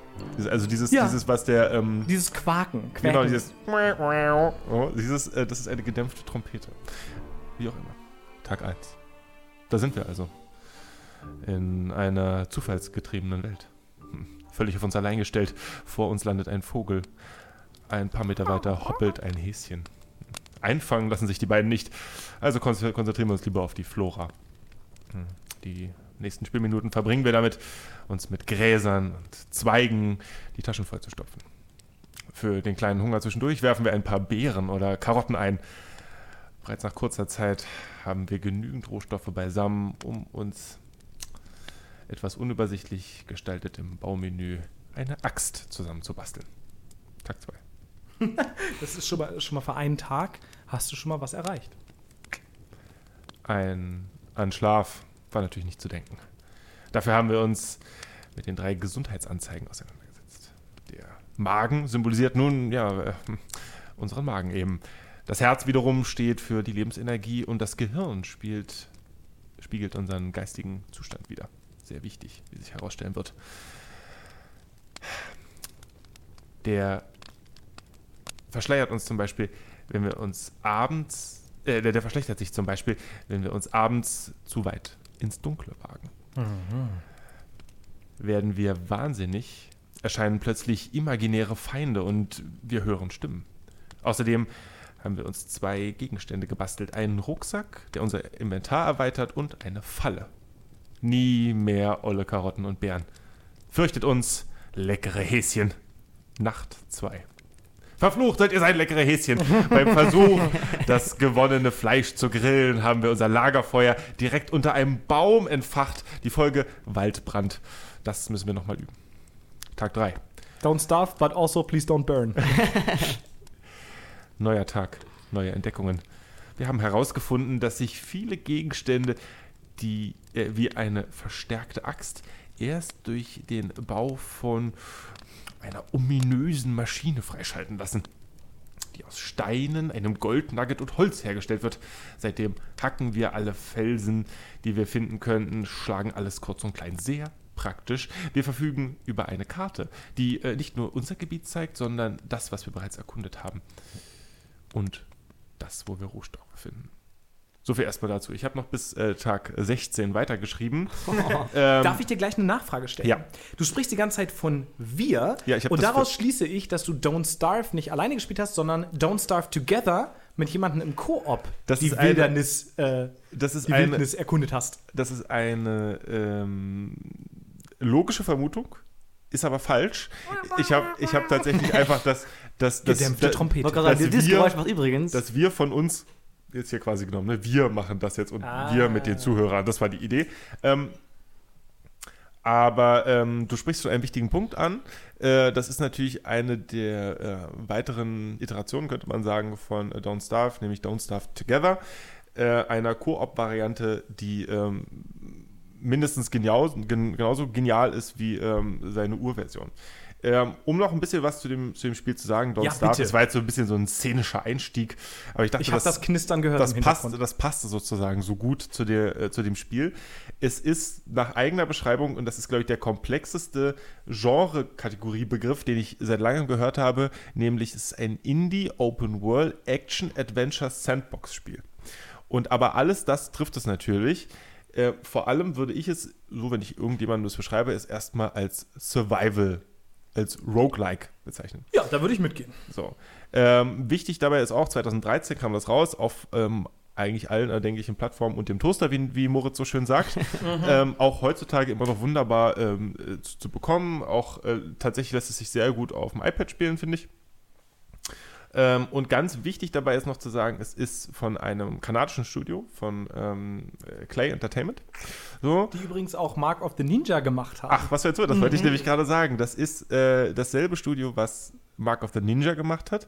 Und äh, Mark of the Ninja, das könnt ihr jetzt nicht wissen, liebe Zuhörer und Zuhörer, ist quasi die Folge 0 äh, dieses Podcasts. die Genealogie von Herrn Diatris. genau. Richtig. Ähm, die, die nicht erschienen ist. Genau. Released the Snyder Cut. ähm, genau. Und daran kann man mal sehen, was ein einzelnes Studio für geniale Spiele machen kann. Die haben jetzt ähm, auch schon wieder irgendwas Neues rausgebracht, was, äh, was absolut genial klang. Griftlands. Genau. Das habe ich angespielt, das ist momentan noch Ist im es Early gut? Access. Das ist fantastisch. Das ist Ja. auch ein, äh, ein Roguelike. Äh, Ja. Nur es äh, geht darum, dass du äh, Decks, also Kartendecks baust. doch gemeinsam gespielt in ein Köln, Kartenspiel. oder? Wir haben es gemeinsam gespielt. Ah. Und äh, es ist insofern ganz witzig. Du hast nämlich ein Deck, womit du Leute überzeugen kannst, dein Rhetorikdeck, und ein Deck zum Kämpfen, dein Kampfdeck. Und Cool. ja, es ist wirklich cool. Ja. Und äh, Invisible Ink haben die auch gemacht, Oh ja. was auch ganz klasse ist. Und dann von einem italienischen äh, Publisher-Studio, ähm, 505 Games, die mir so gar nichts sagten, aber die wahnsinnig viele tolle Mhm. äh, ähm, Sachen ähm, gepublished haben. Genau, was ist denn eigentlich Don't Starve? Ich, ich habe an der Reaktion gemerkt, äh, zumindest du, Niklas, kennst es auf jeden Fall. Ich weiß nicht, Moritz, kennst du das Spiel auch? Ich hatte, ähm, ich kenne es so in, in Grundzügen, habe es aber nicht gespielt. Ich habe es aber ähm, bei einer Recherche nach Lagerfeuer auf jeden Fall ähm, auch gefunden. Habe es Denn- aber nicht genommen. Denn es ist tatsächlich, ähm, ist das Feuer die grundlegende Spielmechanik dieses Spiels. Das muss man schon so sagen. Das Spiel ist in drei Abschnitte ähm, des Tages unterteilt. Den, den Tag als solches, ne? also äh, wo auch wirklich Licht da ist. Dann die Dämmerung, da wird es dann alles schon ein bisschen, ähm, bisschen dunkler. Und die Nacht. Und wenn wir von Nacht sprechen, meinen wir wirklich Pitch Black. Also wirklich, man sieht gar nichts. Wisst ihr, Also, also hättest du mir das jetzt erzählt, ohne dass ich gewusst hätte, welches Spiel es ist, hätte ich gesagt Minecraft. Aber ja, stimmt. ja. Ähm, Das, tatsächlich das wäre ist kein Zufall. Das ist Ja. äh, im Prinzip eine, äh, ein Spiel, was sich vom Design ganz stark an Minecraft Ja, auch, okay, ähm, cool. Ja, ja, auf anlehnt. jeden Fall. Ähm, und man braucht das Lagerfeuer, man braucht das Feuer allgemein, um überhaupt überleben zu können. Das Spiel heißt zwar Don't Starve, aber ich hätte, äh, man hätte es auch genauso gut äh, Don't Let It Be Don't, Don't let burn get it dark. Äh, keine Ahnung. Ne? Also Ja. das ist fa- fast sogar noch wichtiger als Man kann auf so viele verschiedene Arten und Weisen sterben, man könnte eine endlose Aufzählung Auf machen. jeden Fall, definitiv. Aber grundlegend, sonst überlebt man keinen Tag, ist das Feuer. Und ähm, da gibt es tatsächlich drei Stufen. Es gibt die Fackel, es gibt äh, das Lagerfeuer und die Feuerstelle. Ähm, und ähm, das eine natürlich, ne, um noch mal ein bisschen rumzulaufen, wenn es schon dunkel ist. Und äh, das Lagerfeuer als solches eben auch, um das Essen zu machen. Genau wie du es vorhin beschrieben hast, was sozusagen ein Lagerfeuer ausmacht. Dafür ist es auch in diesem Spiel da. Das, was das angeht, ist es sehr, sehr, sehr logisch und zugänglich. Und was passiert, wenn man kein Feuer hat, ist, dass tatsächlich die Dunkelheit und die Wesen, die in dieser Dunkelheit sind, äh, einen verschlucken, einen angreifen, einen, einen ähm, ja, töten. Und ähm, spannend dabei ist, dass dieser, dieser schützende Lichtkegel, der sich durch das Lagerfeuer ergibt, ähm, sichtbar ist. Wir sehen also, bis wohin geht quasi mein Lebensbereich. Und das ist genau das, was, den, was das Lagerfeuer ausmacht. Ich kann nur da leben, wo das Feuer ist. Überall sonst lauert der Tod, was allein schon dadurch gezeigt wird, dass in der Dunkelheit immer wieder so Augenpaare kurz aufblinzeln. So, Super creepy. es übrigens. mega, Super also das creepy. ganze Spiel hat einen sehr, sehr, ähm, ich werde das gleich mal zu, versuchen zu beschreiben und dann kannst du ja mal sagen, ob, ob das passt mit dem, was du so visuell hast. Ähm, von dem Spiel, das ist super creepy. Es zeigt, dass das Licht bedeutet in dem Fall Leben in dieser Zeit. Und was ganz spannend ist, dass in diesen drei Zeitabschnitten, Tag, Dämmerung und Nacht, äh, unterschiedliche Dinge möglich sind. Ne? Bestimmte Pilze, die zum Beispiel da wachsen, kann man nur in der Dämmerung pflücken und so weiter und so fort. Also das ist auch nochmal eine wichtige Spielmechanik. Und das ganze Spiel ist eigentlich der feuchte Traum von äh, Tim Burton, vom, vom, vom Look her. Das, ich, ich nicke ganz doll. ähm, es, hat, es ist aber noch mehr. Es hat einen ähm, Vaudeville äh, ähm, Charme, also diese, diese, diese ähm, Vaudeville-Charakterzüge der ähm, späten, äh, des späten 19. Jahrhunderts, ähm, dann auch in, in, in Amerika, also diese ähm, so typischer Vaudeville-Vertreter wäre so äh, Harry Houdini, ne, dieser, äh, der weltbekannte Zauberer, ja, und diesen, diesen Charme hat. Es ist halt ein, ein ähm, Comic-Stil, ja, so sehr, sehr Tim, Tim Burton-artig. Und das macht es sehr, sehr charmant und sehr ähm, düster und ähm, äh, ähm, ja, fast schon anrüchig. Ich würde sagen, im Englischen, äh, leider fallen mir häufig eher englische Worte ein in solchen Situationen. Ein Wort, was das, glaube ich, super beschreibt, ist unsettling. Ja, auf jeden Fall. Die, die, ähm, der, wie sozusagen dieses Spiel umgesetzt ist, grafisch, spielt ganz, eine ganz, ganz wichtige Rolle für das Gefühl des Spielers. Ähm, das würde nicht in einer Happy-Go-Lucky-Welt funktionieren, dieses Spiel. Das zehrt ganz stark von diesen Figuren, von diesen auch irgendwie abseitigen Charakteren. Man spielt ganz zu Beginn einen, einen bisschen verrückten Wissenschaftler, deren, äh, der dessen Hauptfähigkeit ähm, das Bartwachstum ist. Ich fühlte mich da sehr äh, verbunden. Das fühlte sich Ähm, sofort ne, angesprochen. Äh, Wilson heißt er. Und der, der, der hat Ohnehin die sozusagen auch beste schon so- Fähigkeit. Aber ja, auch somit seine einzige. ähm, reicht ja. Denn tatsächlich, wenn man, wenn man das Spiel einigermaßen weit schafft, kriegt man Erfahrungspunkte. Und äh, die nächste Person, die man freischaltet, ist äh, Willow, die die fantastische Fähigkeit, also ist eine äh, ähm, äh, Pyromanin, was sozusagen für das Thema qua- quasi genial ist, weil sie immer Feuer machen kann. Sie zündet dann vielleicht doch wieder zu viel Sie an. zündet manchmal zu viel an, macht es zu hell. Aber genau im, Ge im Mann, Gegensatz, ist das hell. Im Gegensatz- ist das heiß. im Gegensatz oh, zu der dem, Wald brennt. Ja, genau. Im Gegensatz zu dem, was du vorher gesagt hast, Lagerfeuer ist Gesellschaft. Nein, ist es in Don't Starve nicht. Lagerfeuer ist sozusagen, es sei denn, man zählt das Lagerfeuer als Person, was man in diesem Fall fast könnte, ist es das Einzige, was einem Sicherheit gibt, aber man ist alleine. Es sei denn, man findet äh, diesen wahnsinnig süßen äh, Hund, hundeartigen äh, äh, Koffer, äh, der einem hinterherläuft und wo man Sachen reinmachen kann. Das klingt so ein bisschen, ist so, ist so eine, so eine plüschige so ein Box. Harry Potter-mäßig. Ja, ehrlich das ist wie so eine, ist so, ist eine Truhe, die ist aber plüschig und wie so ein Hund. ist, ist total niedlich. Und da kann man Sachen reinmachen. Egal. Äh, das führte jetzt. Ja, ich, war- ich war gerade so in der Stimmung, ich wollte noch sagen, es ist ja auch kein Zufall, dass man sagt, die Flammen sind lebendig. Ja. Ähm, und dann warst du auf einmal bei dem süßen, das war so bei der süßen Hundeschatulle, deswegen Ja, habe das ich mir das süß. jetzt geklemmt. Ja. Klingt Ähm, aber sehr niedlich. Ja, klingt total niedlich.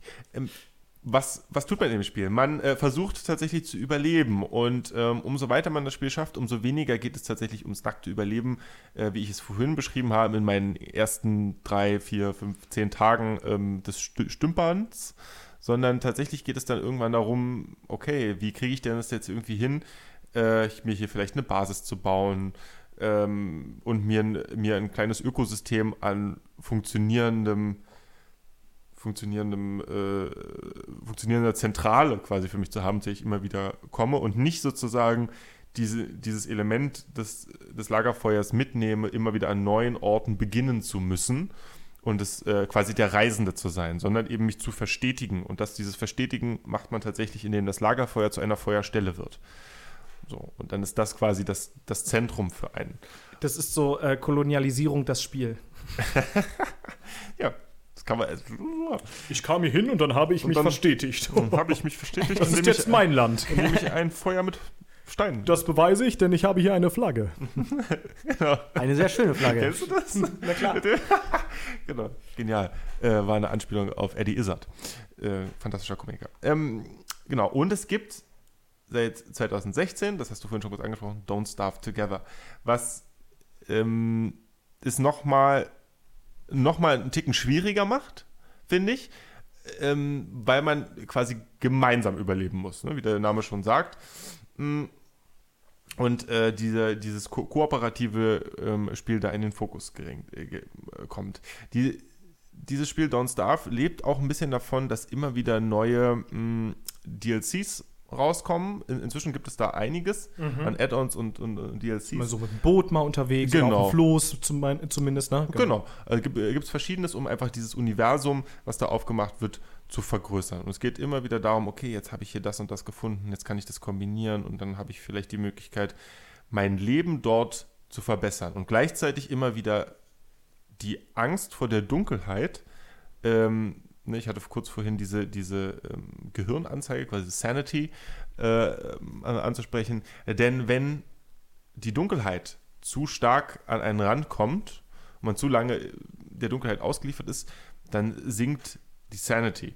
Und ähm, das hat dann einfach zur Folge, dass man irgendwann von seinen eigenen Dämonen, eigenen Geistern getötet wird. ist natürlich ähm, eine Darstellung von, von mentaler Gesundheit, äh, die sehr videogamey ist. Ich glaube, das, das Spiel hat, äh, stellt nie, also Don't Starve ähm, stellt da nie den Anspruch, sich irgendwie groß mit, mit tat tatsächlich irgendwie seelisch-psychischer Gesundheit auseinanderzusetzen. Aber trotzdem kann man ja an der Stelle noch mal äh, äh, zumindest so ein bisschen mit reinwerfen, dass natürlich so Sanity-Meter Obwohl es ja in, äh, so ein viel, in vielen Spielen auch so problematisch eine, sind. ähm, verschiedene Narrationen von äh, Mental Illness gibt. Ich glaube auch, wir hatten auch schon mal über Arkham Asylum gesprochen, ähm, wo Ja. die ganzen Verrückten in dem Batman-Universum in Arkham äh, ausbrechen und man da der große Fighter ist und da durchläuft. Und äh, ich glaube, das wäre fast mal eine Folge wert sogar. Aber Das stimmt. Über Sanity zu sprechen. Ja, klar.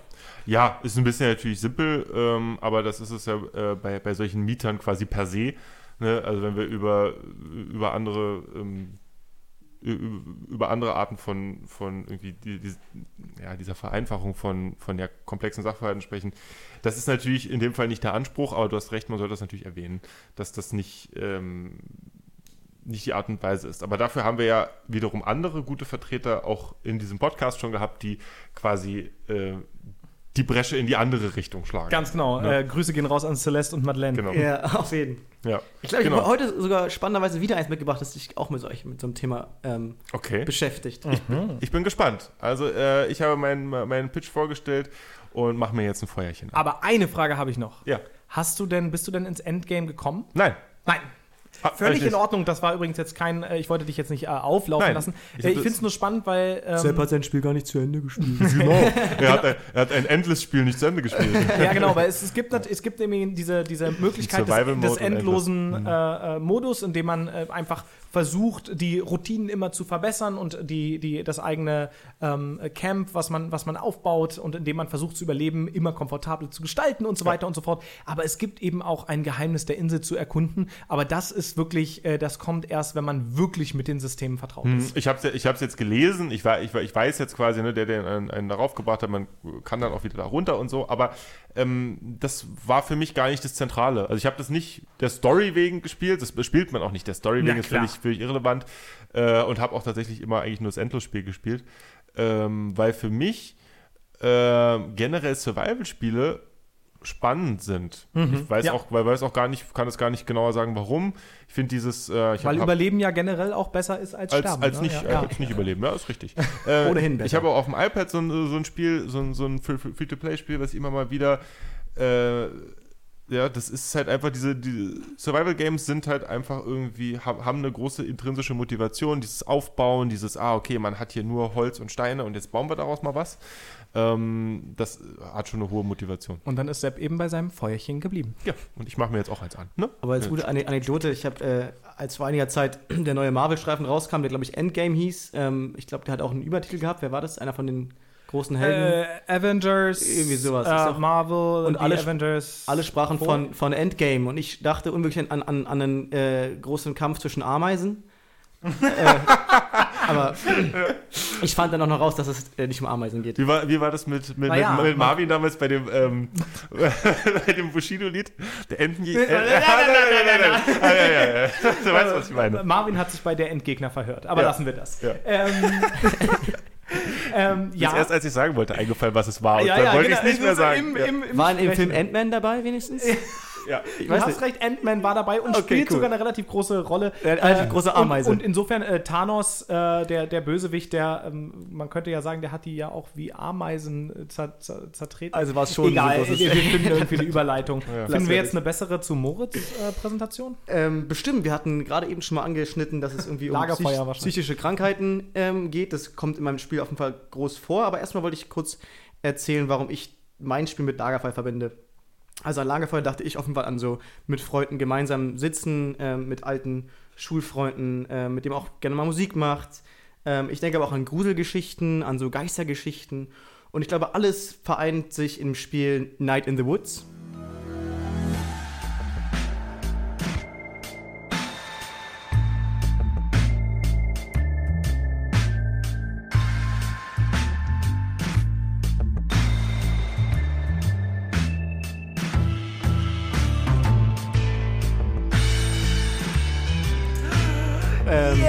Glaube, Niklas hat es auch gespielt. Ich weiß nicht, ob Depp es auch gespielt hat. Crimes.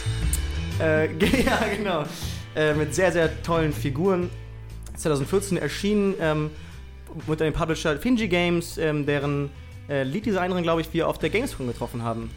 Äh, Ähm, Rebecca wir, Saltzman. Wir haben die ähm, tatsächlich die Chefin, CEO Oh, die Chefin Rebecca. Saltzman von Finji getroffen, die das aber nur, wie du gesagt, gepublished hast. Genau. Ähm, ge- Aber genau, das, also da kam, ich habe es erst im Abspann gesehen. Ich so, Rebecca Saltzman, sagt mir doch was.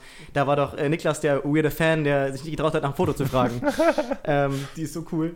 Die war echt ziemlich cool. Genau, in dem ähm, Spiel kommt man als May, ein junges Mädchen, das, äh, was man später herausfindet, so mit ihrem College nicht ganz so zufrieden war, ähm, zu Hause in Possum Springs, in ihrem ähm, Kacknest, in dem sie aufgewachsen ist, ähm, ankommt am Busbahnhof und man vergessen hat, sie abzuholen.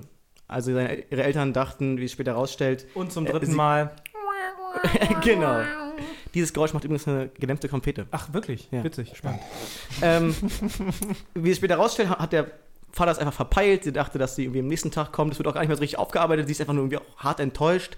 Ähm, und geht erstmal auf die Suche nach ihren alten Schulfreunden. Ähm, erstmal auf die Suche nach Greg, der im Snack Falcon arbeitet, äh, in einem blöden Supermarkt äh, in Possum Springs.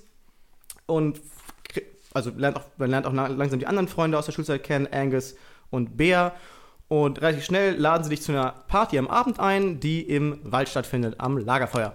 Und äh, da wird zum ersten Mal klar, hm, ich glaube, May geht's nicht so gut. Äh, Ja. May trinkt zu viel, ähm, fängt dann auch an zu kotzen und wird dann nach Hause gefahren von Bea, ähm, tritt ständig in Fettnäpfchen, äh, spricht Themen an. Also sie war halt zwei Jahre nicht da, hat Sachen verpasst, äh, tritt in Fettnäpfchen und ist irgendwie total unglücklich. Und nach und nach baut sich in diesem Spiel ähm, eine total coole Narration von Freundschaft auf. ähm, aber eben auch eine Geistergeschichte. Äh, nämlich. Was? Ach so. Ich nerv alle mit meinem klickenden, äh, Ich habe ihm den Stift weggenommen. klickenden Stift. Ähm, eine Geistergeschichte, äh, denn May beobachtet etwas an Halloween, ähm, nachdem alle Freunde abgezeckt sind und sie allein in ihrem blöden Kostüm da steht. Ähm, und man sieht plötzlich einen Geist, der ein Kind entführt. So, und keiner glaubt ihr ähm, und nach und nach, äh, ich möchte auch nicht so viel spoilern, gehen sie auf die Suche nach diesen Eine abgehackte Hand. Stimmt, am Anfang haben sie eine abgehackte Hand gefunden, auch tolle Minigames, wo du am Anfang dann mit einem Stock immer diesen Arm Dieser, pieksen dieser piekst.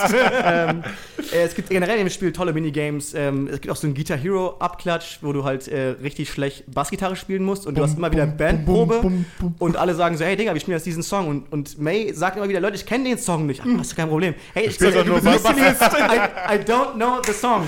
Oder äh, alle waren so, hm, du bist ja immer Bassist, scheiß drauf. Ich, das ich war auch so scheiße.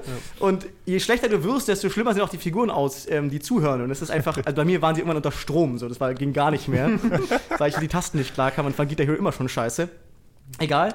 Ähm, das ist aber auch im Spiel gar nicht wichtig, weil am Ende sagt dann nur jemand, "Mm, das war nicht so ein Kracher. äh, das Spiel lebt total von den Dialogen, von sehr lustigen Dialo- Dialogen. Man würde voll oft lachen, wenn es nicht auch voll traurig wäre, Ja. ähm, weil man nach und nach die Geschichten der, ähm, der Figuren kennenlernt. Man, man bekommt raus, dass Greg und Angus das einzige queere Pärchen in, der, in diesem Possum Springs sind, deshalb aber abhauen wollen und May kam gerade irgendwie erst zurück und will dann nicht, dass die gehen, aber kann auch verstehen, dass sie gehen wollen. Ja, es äh, ist ganz, ganz viel Geschichte und das passiert alles während so Exploring. Also man läuft durch die Stadt, man ähm, jumpt über die äh, Stromleitungen der Stadt, man spricht mit random People, mit denen musst du nicht sprechen, du kannst mit denen sprechen. Hast du kannst, mit Selma gesprochen? Hast du jeden Tag mit Selma gesprochen? Ähm, ich glaube nicht. Wenn nein, dann verlasse ich jetzt mein Wohnzimmer. Selma ist äh, ein Charakter, die sitzt alleine an der Tür, die ist am Anfang erst ziemlich abwehrend so. ist es die, Und- die äh, die Gedichte schreibt? Genau, ja. und die schreibt, schreibt Gedichte und irgendwann fängt sie an, dir dann jeden Tag ein Gedicht zu erzählen und wenn du das häufig genug machst, dann äh, bekommt dann die Geschichte, in der du sie später dann in der äh, bald auch schließenden Stadtbibliothek, weil zu wenig Interesse, zu wenig Geld, ähm, ne, ist äh, USA auf dem, auf dem Land, alle ziehen weg, ähm, sich zu ihrer Poesiegruppe trifft und da dann tatsächlich das erste, nachdem sie die ganze Zeit irgendwelche etwas bescheuerten Gedichte vorgetragen hat, die eher so, so ein bisschen witzig, bisschen Wortwitz und so, dann auf einmal ein wirklich ganz, ganz ähm, äh, schwerwiegendes aus und aus, aus ihrer Seele so vorträgt und äh, dieser, dieser Moment hat, ist für mich total gelandet, weil ich halt jeden Tag ihre beschissenen Gedichte gelesen habe vorher. Also meine äh, Routine war auf jeden Fall immer, wenn es ging, zu dem alten Physiklehrer aufs Dach zu steigen und neue weirde Sternbilder von ihm erklärt zu bekommen mit richtig coolen Geschichten irgendwie. Ähm, Wow, das hab, ich wusste gar nicht, dass das geht, weil der hat mich am ersten Tag so unfreundlich weggeschickt, dass ich nie wieder hingegangen bin. nee, der meinte, komm in zwei Tagen wieder. Oh wow. So, und das sagt er öfter mal. Und dann kannst du wieder, dann gehst du hin, kannst mit so einem, also auch wieder so einem Minigame, mit so einem Detektor quasi ähm, Sternbilder finden. Dann gibt es dazu ein ganz weirdes Bild und er erzählt eine abgefahrene Geschichte dazu. Also zum Beispiel ein, von einer Frau, die die, äh, die Treppe zu, zum Himmel baut, ähm, dort von den Göttern nicht besonders gut empfangen wird und ins Wasser geschmissen wird. So, und dort nicht sterben kann, weil da Don't starve. ihr, ihr, ihr Leben ähm, verbringt. Wie gesagt, ein tolles Spiel und ich glaube, gerade dieses Lagerfeuer, Freundschaft, Geistergeschichten und sowas wird in dem ganzen Spiel toll vereint. Ich glaube, gerade Geschichte von Freundschaft, wie sie das schaffen, sie war zwei Jahre weg, das aufzubauen. Ich hatte so oft Gänsehaut bei den Dialogen, egal wie witzig die oft waren, steckte so viel da drin.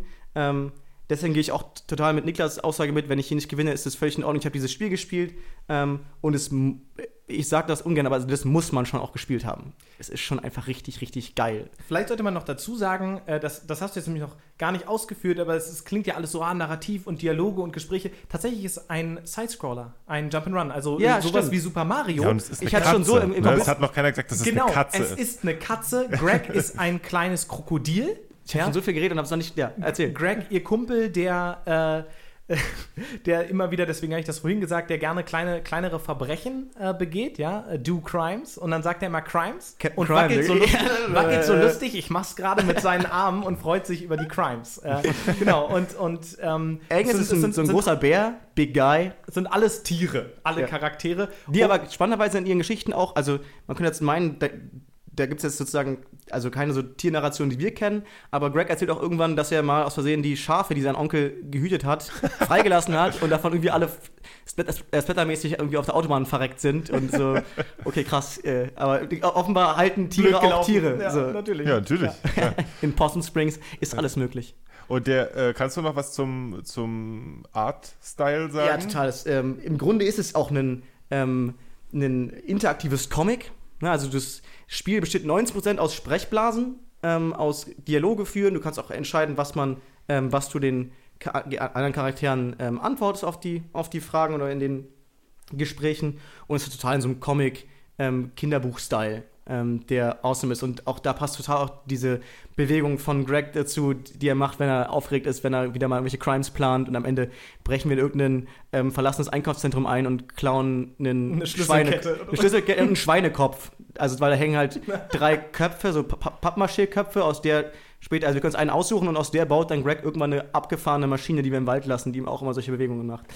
Egal. Man muss dazu sagen, ähm, warum Moritz und ich teilweise auch unterschiedliche Dinge erlebt haben, ist die Tatsache, dass jede, also der Hauptteil des Spiels ähm, besteht daraus, dass du jeden Tag aufstehst und dann überlegst, was machst du eigentlich. Und du kannst die verschiedenen Charaktere aufsuchen und sagen, hey, hast du heute Nachmittag Zeit?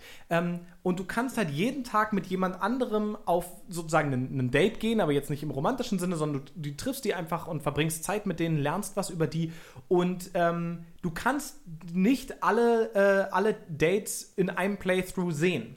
Weil ähm, du gehst immer wieder auf, wenn du auf Konsekutive siehst, gehst du eben auf andere Dates mit denen und dadurch haben Moritz und ich wahrscheinlich sehr, sehr viele unterschiedliche Sachen gesehen. Warst du mit Bayer im ähm, Einkaufszentrum?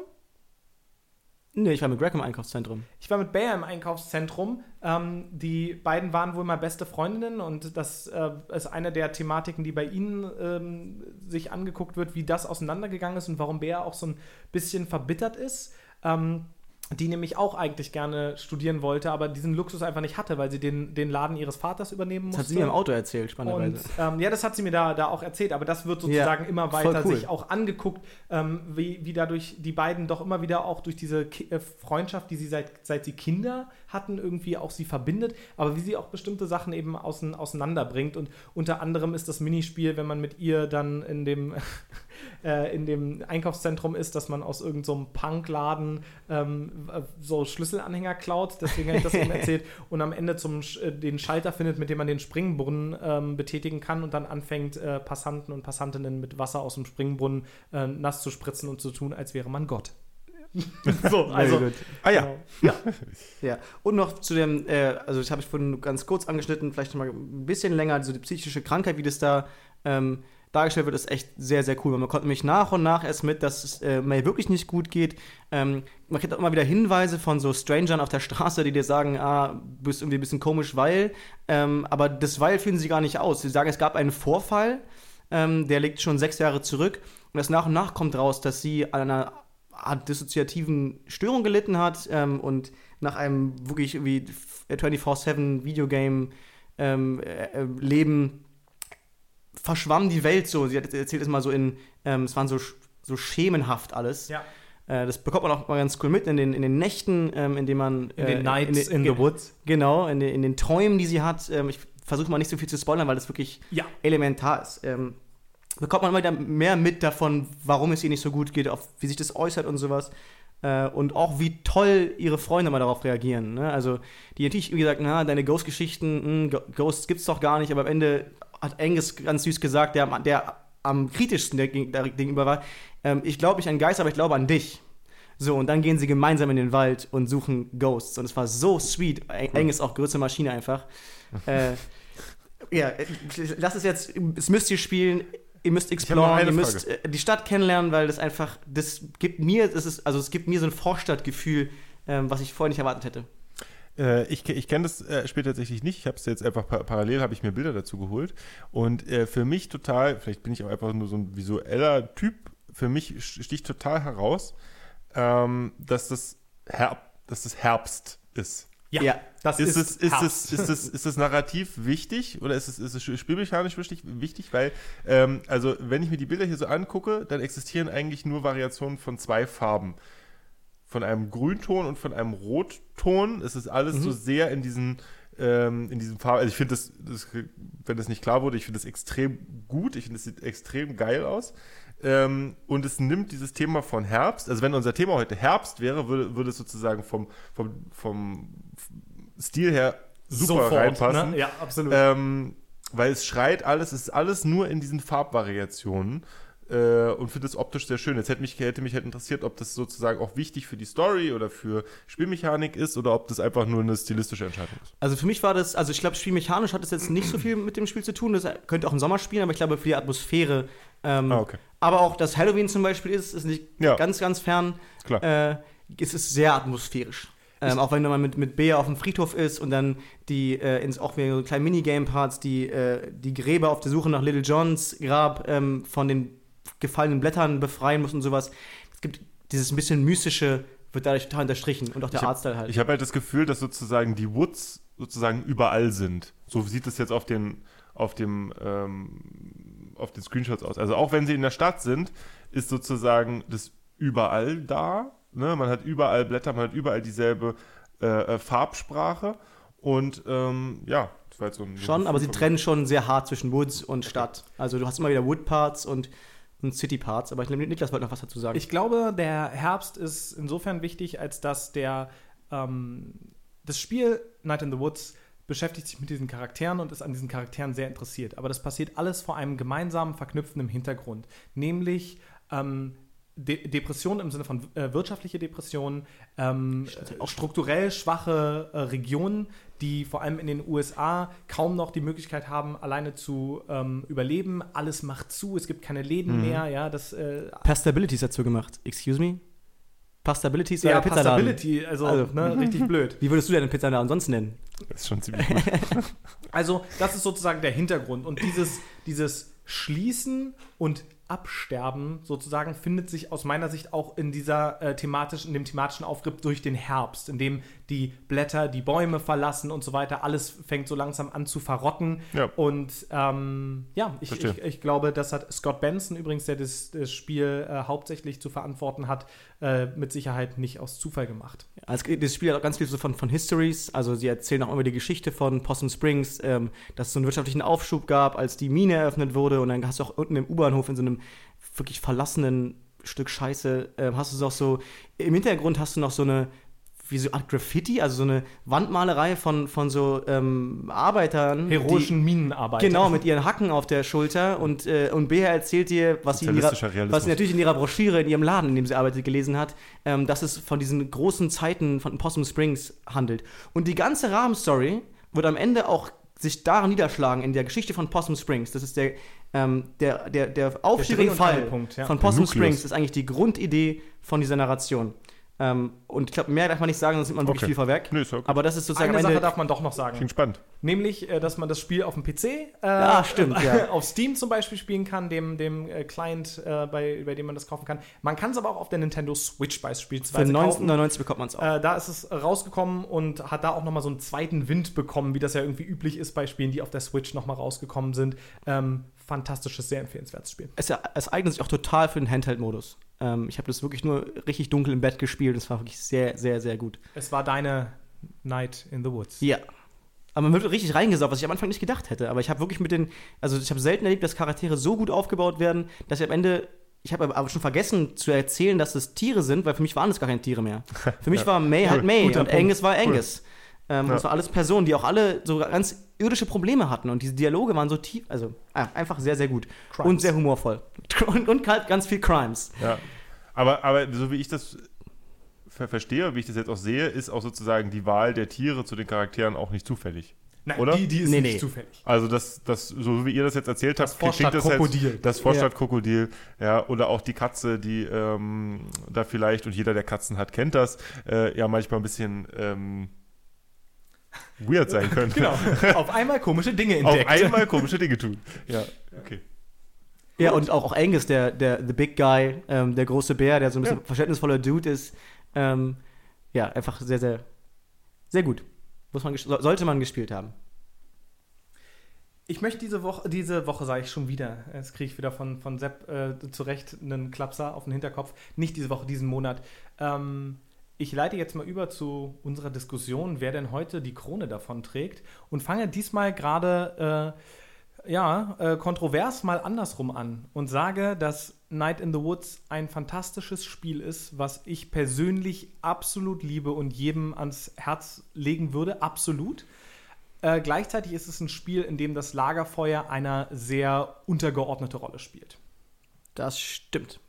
Als, also das Lagerfeuer an sich auf jeden Fall. Ich glaube, dass total diese ähm, Idee von, also die ich hatte mit Geistergeschichten, mit so ein bisschen gruselig, ähm, muss ich nicht in der Spielmechanik widerspiegeln, sondern eben in dieser Gruselstory, in dieser Exploring-Story. Und ich kann mir total vorstellen, wie mir jemand diese Geschichte von, von May und ihren Freundinnen abends am Lagerfeuer erzählt und ich mit meinem Marshmallow sitze, äh, mit einem heißen Kakao und spannend, gespannt zuhöre, ähm, was in Possum Springs ähm, so vor sich geht. Und ich finde das und auch dieses, auch dieses Freundschaftsnarrativ, dieses Beisammensein am Lagerfeuer, ähm, auch mal wieder zusammenfinden, was die Freunde ja auch tun. Sie finden ja wieder zusammen, weil May eben zurück aus dem College kommt, ähm, in, die, in, diese, in diese Kackstadt ähm, und da alles ein bisschen äh, neu belebt. Genau, deswegen würde ich sagen, klar, die Mechanik Feuer an sich ist jetzt nicht so wichtig, aber es, es war dein persönliches sehr, Lagerfeuer. Es war mein Lagerfeuer und auch das Lagerfeuer von May und ihren Freunden. Zumal ja auch, finde ich, also der, der, der Name des Spiels, äh, Night in the Woods, äh, dann in Zusammenhang mit dem äh, Lagerfeuer irgendwie schon diesen Nukleus der ähm, und, und, und Ausgangspunkt dieser Geschichte so, so klar zusammenfasst, weil The Night in the Woods braucht das Lagerfeuer, um sozusagen diese Geschichte loszutreten. So habe ich es jetzt zumindest äh, aufgefasst. Und es gibt auch ein Lagerfeuer im Spiel. Also. ja. Ja, aber genau, ähm, also genau das wollte ich damit eigentlich ausdrücken. Wenn ich da aber dann sozusagen mal dran anschließe und weiterdenke, ähm, wenn wir uns nämlich offensichtlich gerade entscheiden, dass die, der Stellenwert des Lagerfeuers für das, ähm, für das Spiel, was wir genommen haben, als Referenz dafür, was wir jetzt als einen besonders guten Pitch für das Thema empfinden oder äh, was eben nicht nehmen wollen, dann äh, denke ich, ist ja äh, sozusagen, gibt es ein Spiel, was da die Nase ganz schön vorne hat. Und das wäre Don't Starve. Ja. Wo das Feuer wirklich die elementarste Rolle spielt. Und das ist insofern auch ganz spannend, wenn wir nochmal das vom Anfang aufgreifen, was ähm, ich zum Lagerfeuer ausgeführt hatte und auch teilweise mit eurer, äh, mit eurer Unterstützung nämlich dass in der Moderne aus meiner Sicht sozusagen das Lagerfeuer ähm, hauptsächlich eine narrative ähm, Rolle einnimmt und es hauptsächlich um gemeinsames Geschichtenerzählen geben, ja. gehen, was bei Moritz ein bisschen rauskam. Ähm, und, und, bei dir bei, sehr stark. Bei, bei Outer Wilds sehr, sehr stark, würde ich sagen, weil, mhm. das, weil eben dieses Motiv des Lagerfeuers da immer wieder in einem narrativen Kontext des Zusammenseins auch wieder auftritt. Ähm, und Sepp hat da ja schon nicht zu Unrecht bei der Einführung gesagt, ja, Moment mal, aber ganz so simpel ist es nicht, weil das Lagerfeuer manchmal eben doch noch auch funktionell wichtig ist. Und dann ist es eben nicht nur die Geschichte, die wir da erzählen, sondern auch die Funktion, die es für uns und unser Überleben einnimmt. Und das tut es eben äh, exklusiv in deinem Universum und in deinem Spiel. Und auch auf viele verschiedene Weisen. Also nicht nur, dass es Wärme spendet, Niklas hat vorhin gesagt, wir haben alle Heizungen, aber auch Licht spendet, Schutz spendet. Ähm, auch in den Woods. Nahrung. Ähm, Nahrung, ja. klar. Also ich kann äh, Sachen kochen oder, oder ja, braten. Sind egal. Auch, sie sind auch, sie bringen auch mehr Nahrung, wenn sie gekocht sind. Ne? Also jetzt ja. auch einfach spielmechanisch. Ähm, ich danke euch. Ich hätte jetzt tatsächlich ähm, für Niklas Spiel plädiert aus dem einfachen Grund, weil also ich, ich bin auch noch nicht durch mit der Nummer. Weil ich ne, finde, weil, weil ich finde, dass, äh, aber das kam bei uns alle drei jetzt raus, wenn ich drüber nachdenke, dass Lagerfeuer in Spielen immer der Beginn sind. Ähm, in welcher Form auch immer. Bei dir ist es natürlich jetzt sogar sehr exklusiv der Beginn. Hm?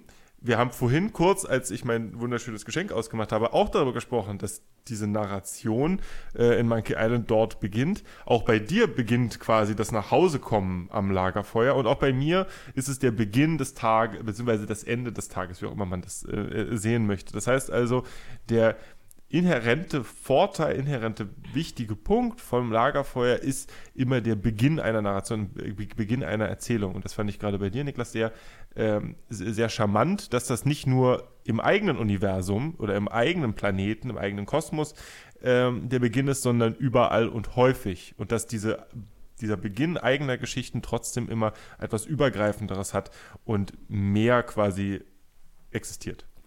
Ähm, noch darüber hinaus würde ich sagen, bei Outer Wilds ist das Lagerfeuer eben nicht nur der Beginn, sondern auch Und wie gesagt, ich versuche das ganz vage zu halten, aber es ist auch das Ende. Mhm. Und das Ende ist gleichzeitig auch der neue Beginn. Mhm. Und ähm, in, insofern ähm, taucht das Lagerfeuer eher als Ummantelung, Umrahmung ähm, auf und entfaltet so Bedeutung. Wenn, dann lass uns doch mal, wir sind jetzt gerade zum ersten Mal in der Situation, dass wir uns sozusagen nicht so sofort in so einer ersten Runde direkt einig werden. Ähm, wir, könnten, wir können einfach mal so eine äh, kurze Temperaturfühlung machen. Ähm, wir können mal äh, die, die Hände einfach kurz mal heben. Das mhm. ist jetzt, soll jetzt kein äh, finales und jetzt haben wir es abgestimmt, aber dass wir mal so eine, äh, so eine Idee bekommen. Äh, wer von euch am Tisch würde denn Night in the Woods vorne sehen? Wer würde Outer Wilds vorne sehen? Und wer würde. Das musst du sagen, weil das sieht ja keiner. Ja, das ist doch aber das Spannende. Ach so. Und wer würde Don't Starve vorne sehen? Mhm. Weil das Problem ist jetzt, ähm, dass die Person äh, jetzt sozusagen gegen ihr eigenes Spiel noch äh, argumentieren müsste, um äh, die jetzige äh, Situation in, in der Entscheidung noch zu verändern. Und ich glaube, das wollen was wir jetzt auch nicht was ja, was ja auch albern ist, darum geht es ja auch gar nicht. Also ähm, ich, ich finde halt einfach nur deinen Pitch sehr gut und ich finde es vielleicht vor allen Dingen deswegen spannend, weil ich es noch nicht kenne. Ähm, ich finde auch Light in the Woods äh, spannend, das meine ich aber gar nicht, aber ich finde die Metapher der, der, des Lagerfeuers da halt stärker, was halt mein Argument jetzt äh, dafür wäre. Ähm, ich sehe natürlich auch bei meinem eigenen Spiel, deswegen habe ich es ja ausgesucht, ähm, dass es den, so wie wir Lagerfeuer für Spiele definiert haben oder generell Lagerfeuer definiert haben, ähm, das quasi dem am nächsten kommt.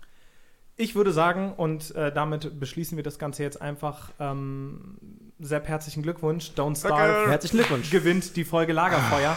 ähm, und zwar deswegen, weil äh, Moritz und ich in der Lage waren, tolle Metaphern rauszusuchen, aber du hast eine tolle Metapher und eine tolle Mechanik rausgesucht. Und die besten äh, Videospieler aus meiner Sicht schaffen das äh, thematisch, Dinge eben nicht nur über den Text, über den Inhalt, sondern auch über die Mechaniken und das eigentliche Tun, die, den, das interaktive Moment in der Welt äh, zu ähm, hinzubekommen. Und das hat Don't Starve und deinen Pitch vor allem ganz toll geschafft. So wie es in der ersten Folge genau. Celeste ganz gut geschafft hat, diese Metapher auch mechanisch umzusetzen durch dieses Erklimmen des Berges. Ganz genau. Ja. Ja, vielen Dank. Ich bin wahnsinnig froh. Es klingt jetzt total äh, abgesprochen, weil jetzt jeder von uns einmal gewonnen hat. Äh, Auf gar keinen Fall. Bitte, ja. bitte, liebe Hörerinnen und Hörer, denkt das nicht. Ab. Äh, das, wär, das wäre wirklich albern. Dafür, dafür müssten wir irgendwie auch planen, was ja schon dem, dem Ganzen sozusagen. Und das würde uns auch keinen Spaß machen, glaube ich, das Würde, also, nee. also mir würde es keinen also Spaß will, machen. Äh, auch, auch wenn das sozusagen immer nicht geglaubt wird, wir wissen wirklich nicht, was die anderen mitbringen. Nur Wanda ne? weiß das. Also nur, nur, nur Wanda weiß das, ist sozusagen. Äh, Und man muss dazu sagen, Wanda hat tatsächlich auch vor dieser Folge mir angekündigt, dass heute Sepp gewinnen würde. Das war das erste Mal, dass sie alle Spiele kannte und auch selbst gespielt hat. Und sie hat gesagt, äh, nee, also äh, die, die, das Lagerfeuer, was Sepp mitbringt, das äh, brennt am hellsten. Es brennt den ganzen Wald nieder, aber. Ja, im Zweifelsfall ja. Im Zweifelsfall ja. Ähm, ja, ich, ich weiß auch durch Zufall, dass, äh, dass Wanda das Spiel sehr, sehr liebt, Don't ja. Stuff. Ne? Äh, ich weiß nicht, ihr habt es zusammen äh, genau. gespielt, ne? Mhm. Ja, also es, es ist natürlich wirklich ein, ein sehr, sehr schönes Spiel. Ich bin äh, froh, dass ihr das äh, auch so seht und so erkannt habt. Und ähm, ja, bin ganz glücklich und, und selig und freue mich schon nachher, ähm, euch dann zu sagen, was ich Wie es dann weitergeht? ausspielen cool. werde für die nächste Folge. Aber davor Aber vorher, würde mich ja genau. interessieren, ähm, was für Spiele habt ihr denn eigentlich nicht genommen oder was ich, fällt euch denn noch ein? Soll, soll, soll ich gleich mal starten? Ich habe ja, nämlich bitte. folgendes. Rede mal äh, sagen, ich, habe, ich habe nämlich äh, sehr, sehr lange gebraucht, mich zu entscheiden. Ähm, und das Im Gegensatz zu uns beiden. Wir haben ja, ja direkt äh, nach der letzten Aufnahme schon entschieden. Die wussten in der U-Bahn auf dem Weg zurück schon gesagt, und, dass das für mich Gruselstory sein muss. Aber und, und, und, ich war total unentschlossen, weil ich nämlich ein anderes Spiel gerade durch Zufall, bevor wir uns überhaupt über Lagerfeuer unterhalten haben, gespielt habe, was äh, Kingdom New Lands heißt. Oh, ja, das kenne ich. Das haben wir auf der Gamescom das? gespielt. Aha, aha, spannend, spannend. Äh, das habe ich durch Zufall im Flieger in den Urlaub äh, gespielt ähm, tatsächlich einfach so ein klassischer äh, ice, äh, äh, iTunes, äh, Apple Store äh, Fund. Es hat mich vom, vom, von der Aufmachung sehr, sehr angesprochen. Da geht es darum, dass man als, als Reiter, Reiterin ähm, mit einer Fackel in der Hand ähm, durch, also von äh, als, als Sidescroller durch, äh, durch die Welt reitet. Und der einzige helle Punkt ist diese Fackel, die man in der Hand hält, bis man eben zu äh, einem Lagerfeuer kommt. Und da ist das Lagerfeuer symbolisch als, als äh, ja, Rettungsstelle, Rettungshafen für ähm, Menschen ohne Obdach letzten Endes, Menschen ohne, ohne, ohne Job, ohne äh, Berufsmöglichkeit, die sozusagen äh, nicht wissen, wo sie hin sollen und von dir mitgenommen werden können in deine neu zu gründende Stadt. Äh, das ist ein sehr simples Spiel, was ohne Erklärung kommt. Du musst ähm, das alles selber herausfinden. Es ist äh, vom, vom Grafikstil ähm, so ein sehr, sehr schöner Pixelart, wie ich finde. Und Schon sehr pixelig. Ja, allerdings. ja, ja. es ist sehr, sehr, sehr pixelig. So Gameboy-Auflösung so. Ja, Stimmt, es ist natürlich also, wie man jetzt raushört, ich, ich fand es nicht so den Kracher. Ich, ich, also, ich finde das total super. Ich mag dieses Stil einfach, aber das ist auch einfach Geschmackssache. Und ähm, es ist quasi Ziel des Spiels, sein, seine Stadt, sein Kingdom immer nach und nach weiter aufzubauen, aber in einer sehr einfachen Form. Es ist jetzt kein Age der, of Empires. Der alte Siedler so. hier drüben, ne? Ja. Immer irgendwas aufbauen und sich äh, Sachen untertan machen. Es ist total super. Und ich habe dieses Spiel angefangen, habe das, hab das gespielt, habe das auch ähm, habe das auch relativ lange gespielt und dann ähm, kam eine Frau zu mir und sagte, na, was, was nimmst du eigentlich für die nächste Folge, äh, die ihr aufnimmt? Und habe ich gesagt, na, ich bin noch, ich habe hier das gespielt, ähm, das ist schon ganz schön super. Meine Frau äh, spielt auch ab und zu gerne, ähm, aber jetzt nicht so wahnsinnig passioniert und sie meinte, na, zeig mal her. Und ungelogen drei Tage später hatte sie immer noch dieses Spiel gesuchtet ohne Ende, bis sie quasi viel, viel weiter und viel besser Bescheid wusste, als, äh, als ich überhaupt äh, mir es je zu träumen erwagt hätte, gewagt hätte. Sie hat dann in irgendwelchen Foren noch geguckt und hat mir dann noch erklärt, so, ja, wusstest du eigentlich, dass wenn man das und das macht, dass dann das und das passiert? Ist ein Forum so. nicht eigentlich sowas wie ein Online-Lagerfeuer? Uh, steile These. Okay. Muss ich auch Idioten tummeln können. ja, mit einer Gitarre zum Ich liebe ja Foren. Ja, ähm, und ähm, das hat sozusagen sofort, das hat sie sofort gecatcht und sofort mitgenommen, weshalb das ein starker Konkurrent war für Don't Starve. Aber die Metapher von Don't Starve war dann doch stärker. Ja. Ich würde vielleicht äh, ein bisschen äh, kürzer einfach nur so mhm. was ganz Offensichtliches äh, ansprechen: Dark Souls. Ähm, ja, Dark Souls war für mich das Spiel, von dem ich gehofft hatte, dass es irgendjemand nimmt, weil es eben so wichtig ist, auch für die letzte Dekade in Videospielen überhaupt. Ja. Das Design hat sich äh, total durchgesetzt. Ähm, zum Beispiel Moritz und ich haben ja äh, Star Wars Jedi Fallen Order gespielt. Auch das hat sich jetzt rückbezogen auf Star Wars und so eine dieser, äh, Quatsch, auf, auf Dark Souls. Und eine der Kernmechaniken ist eben das Finden von Bonfires, von großen Lagerfeuern, die einen kurzen Ort der Sicherheit gegenüber ja. der Dunkelheit des Landes um dich herum anbieten. Die sind gleichzeitig die Orte, an denen du speicherst und an denen du zu, an die du zurückkehrst, solltest du scheitern, solltest ja. du sterben. Und äh, eine der klassischen Dark Souls Mechaniken ist dann, dass man wenn man stirbt, versuchen muss, zurückzukommen dorthin, wo das passiert ist und das Monster besiegen muss, was einen wiederum getötet hatte, um die ganzen Erfahrungspunkte, mit denen man die aufleveln Seelen. kann und sowas, die Souls, die Seelen, ähm, wieder zurückzubekommen. Und so bedeutet eben das Lagerfeuer da Sicherheit und da ähm, auch, es geht auch in der Geschichte, in dem Narrativ ganz viel um Feuer und um äh, die Glut wieder entzünden oder eben das Feuer äh, erlöschen, erlöschen, lassen. Mhm. Ähm, und insofern hätte man da, glaube ich, auch viel machen können.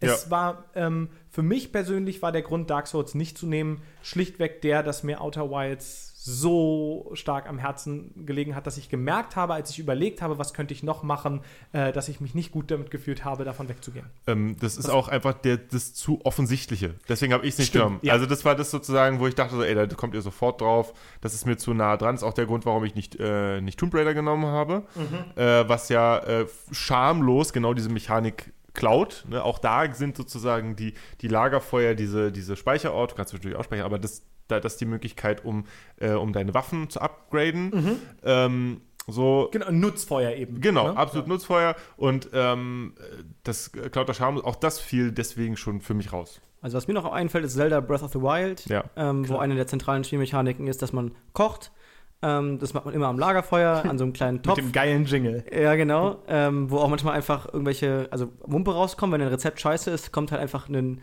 so, ein, so ein Steinpüree raus. und- Ekliges Schleimsteak. ja, das ist ziemlich Minus gut. vier Herzen. Genau, aber so kann man sich durch die Welt bewegen. Wenn man sel- selbst noch nicht so die krassen Fähigkeiten, noch nicht so weit ist, kann man theoretisch sich einfach alles erkochen.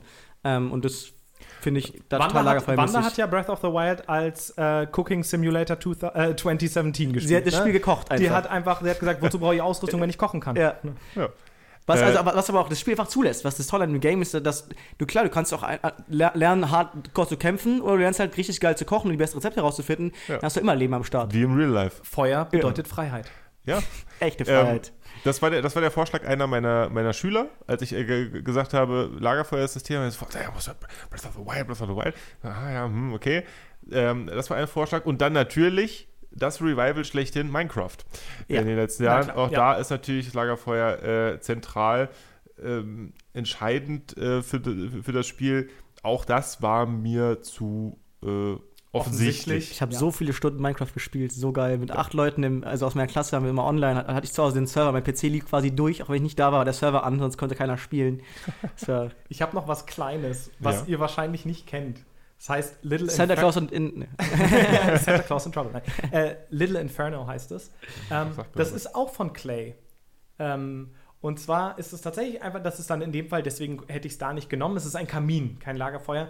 Und du hast ein paar Gegenstände und kannst die einfach nur abfackeln. Und du wirfst die halt in dieses Feuer und wenn du Ach bestimmte doch, Sachen ja, zusammen ja, ja. abfackelst, bekommst du neue Sachen, die du dann wieder anders kombinieren kannst, um Sachen abzufackeln. Also das ist, Ah, das, okay. oh, das ist wirklich das prototypische äh, Pyromanenspiel sozusagen. dieses Elementespiel, was mit, Und mit mehr im Feuer. Prinzip bist du in zwei Stunden mit dem Ding durch. Es ist einfach nur so total süß zum Nebenbei und wenn man Bock hat, was abzufackeln. Ja.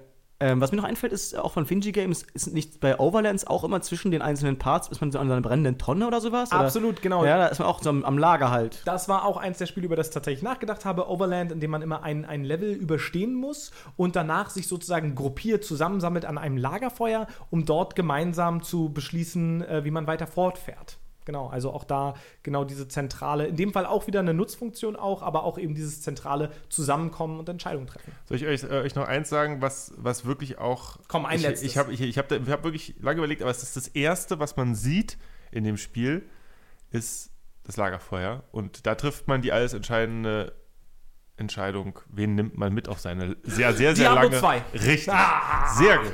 Ne, wen nimmt man mit? Das, ist, das hat sich total eingebrannt.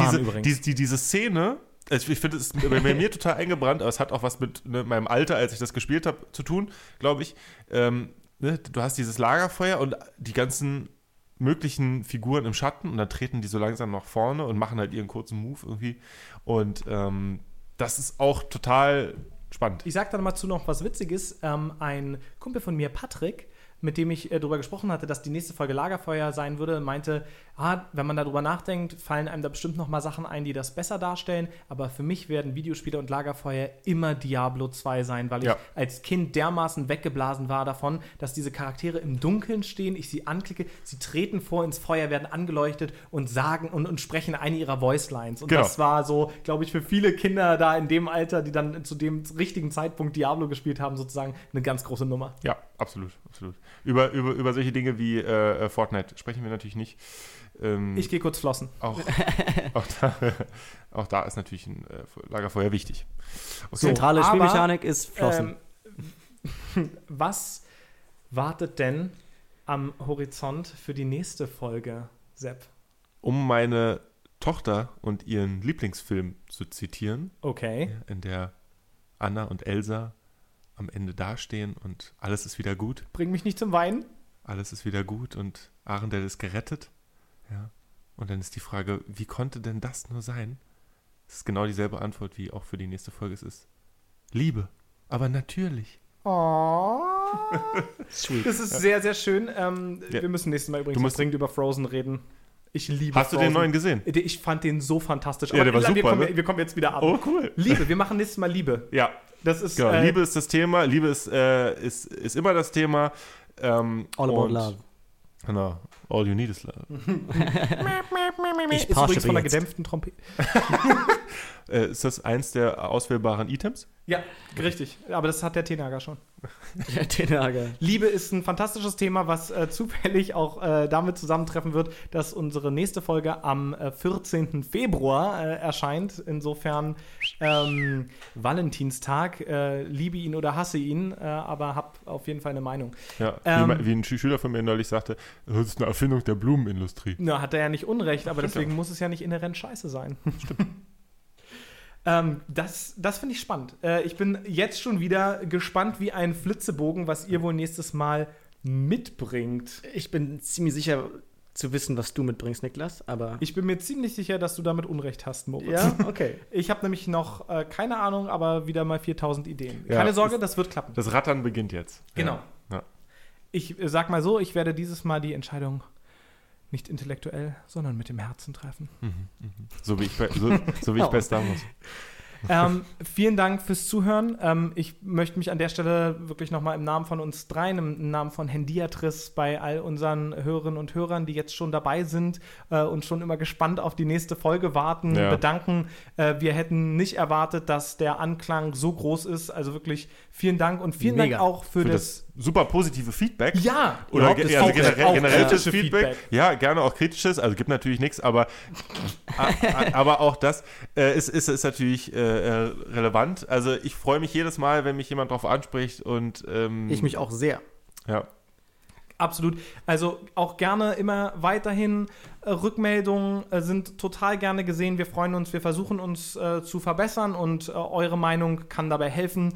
Ähm, ihr könnt uns auch helfen. Und zwar, indem ihr ähm, uns folgt und Kommentare hinterlasst bei unseren Folgen, äh, uns abonniert auf Spotify, bei YouTube. Wir sind bei Twitter, Instagram, Facebook.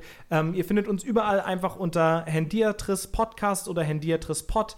Ähm, wenn, ihr, wenn ihr uns sucht, werdet ihr uns finden, keine Sorge. Oder auch mal, äh, wenn ihr unsere Homepage besucht, hendiatris.de, wo wir die neue Folge natürlich immer posten. Und hier und da auch, wir werden ein bisschen damit experim- experimentieren, ähm, in Zukunft auch mal für einen kleinen Artikel, einen Bericht, irgendeine kleine Spielerei. Also wir haben da so ein paar Ideen, was wir auf der Seite noch veröffentlichen Noch können. echt mit eigenem Server sogar. Ja, mit, noch, früher war Echt ja mit ohnehin mehr mehr eigener eigener Server. Jetzt mit eigenem Server.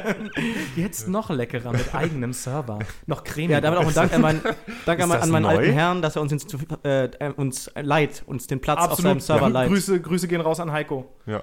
Mann. Schöre Ohne Bruder. Heiko äh, hätte das ja alles gar nicht passieren können. Genau. So, ähm, genau, also insofern kommt auch, guckt doch mal auf unserer Homepage vorbei. Ähm, ich werde ähm, den Anfang machen und werde demnächst meine äh, Games of the Year 2019, meine Top 10 besten Spiele des äh, vorangegangenen Jahres posten. Ich habe zu allen auch so ein bisschen was geschrieben, manchmal auch ein bisschen mehr. Und ich habe sie deswegen noch nicht gepostet, weil mein Spiel des Jahres 2019, und das spoilere ich jetzt mal, FIFA ist. Outer Wilds war. und das wollte ich natürlich vor den Pappnasen hier noch äh, geheim halten, bevor es zu dieser Folge kam. Verstehe. Ja, ja. Also, äh, schaltet nächstes, nächsten Monat auch wieder ein, wenn wir zum Thema Liebe miteinander sprechen und alle hoffentlich tolle Ideen mitbringen. All you need is love. Gibt's noch irgendein schönes Handyadress? Take me home, Country Road. Ähm, nein. Nein, äh, gibt es, Es nicht. gibt einfach keins. Ähm, wisst ihr was? Wir hatten jetzt schon drei Folgen und deswegen Ja. ist das Handyadress Weihnachten. Was haben wir heute gemacht? Lagerfeuer. Weihnachten, Heldinnen, Lagerfeuer. Tschüss. Auf Wiedersehen. Ciao. Bye, bye.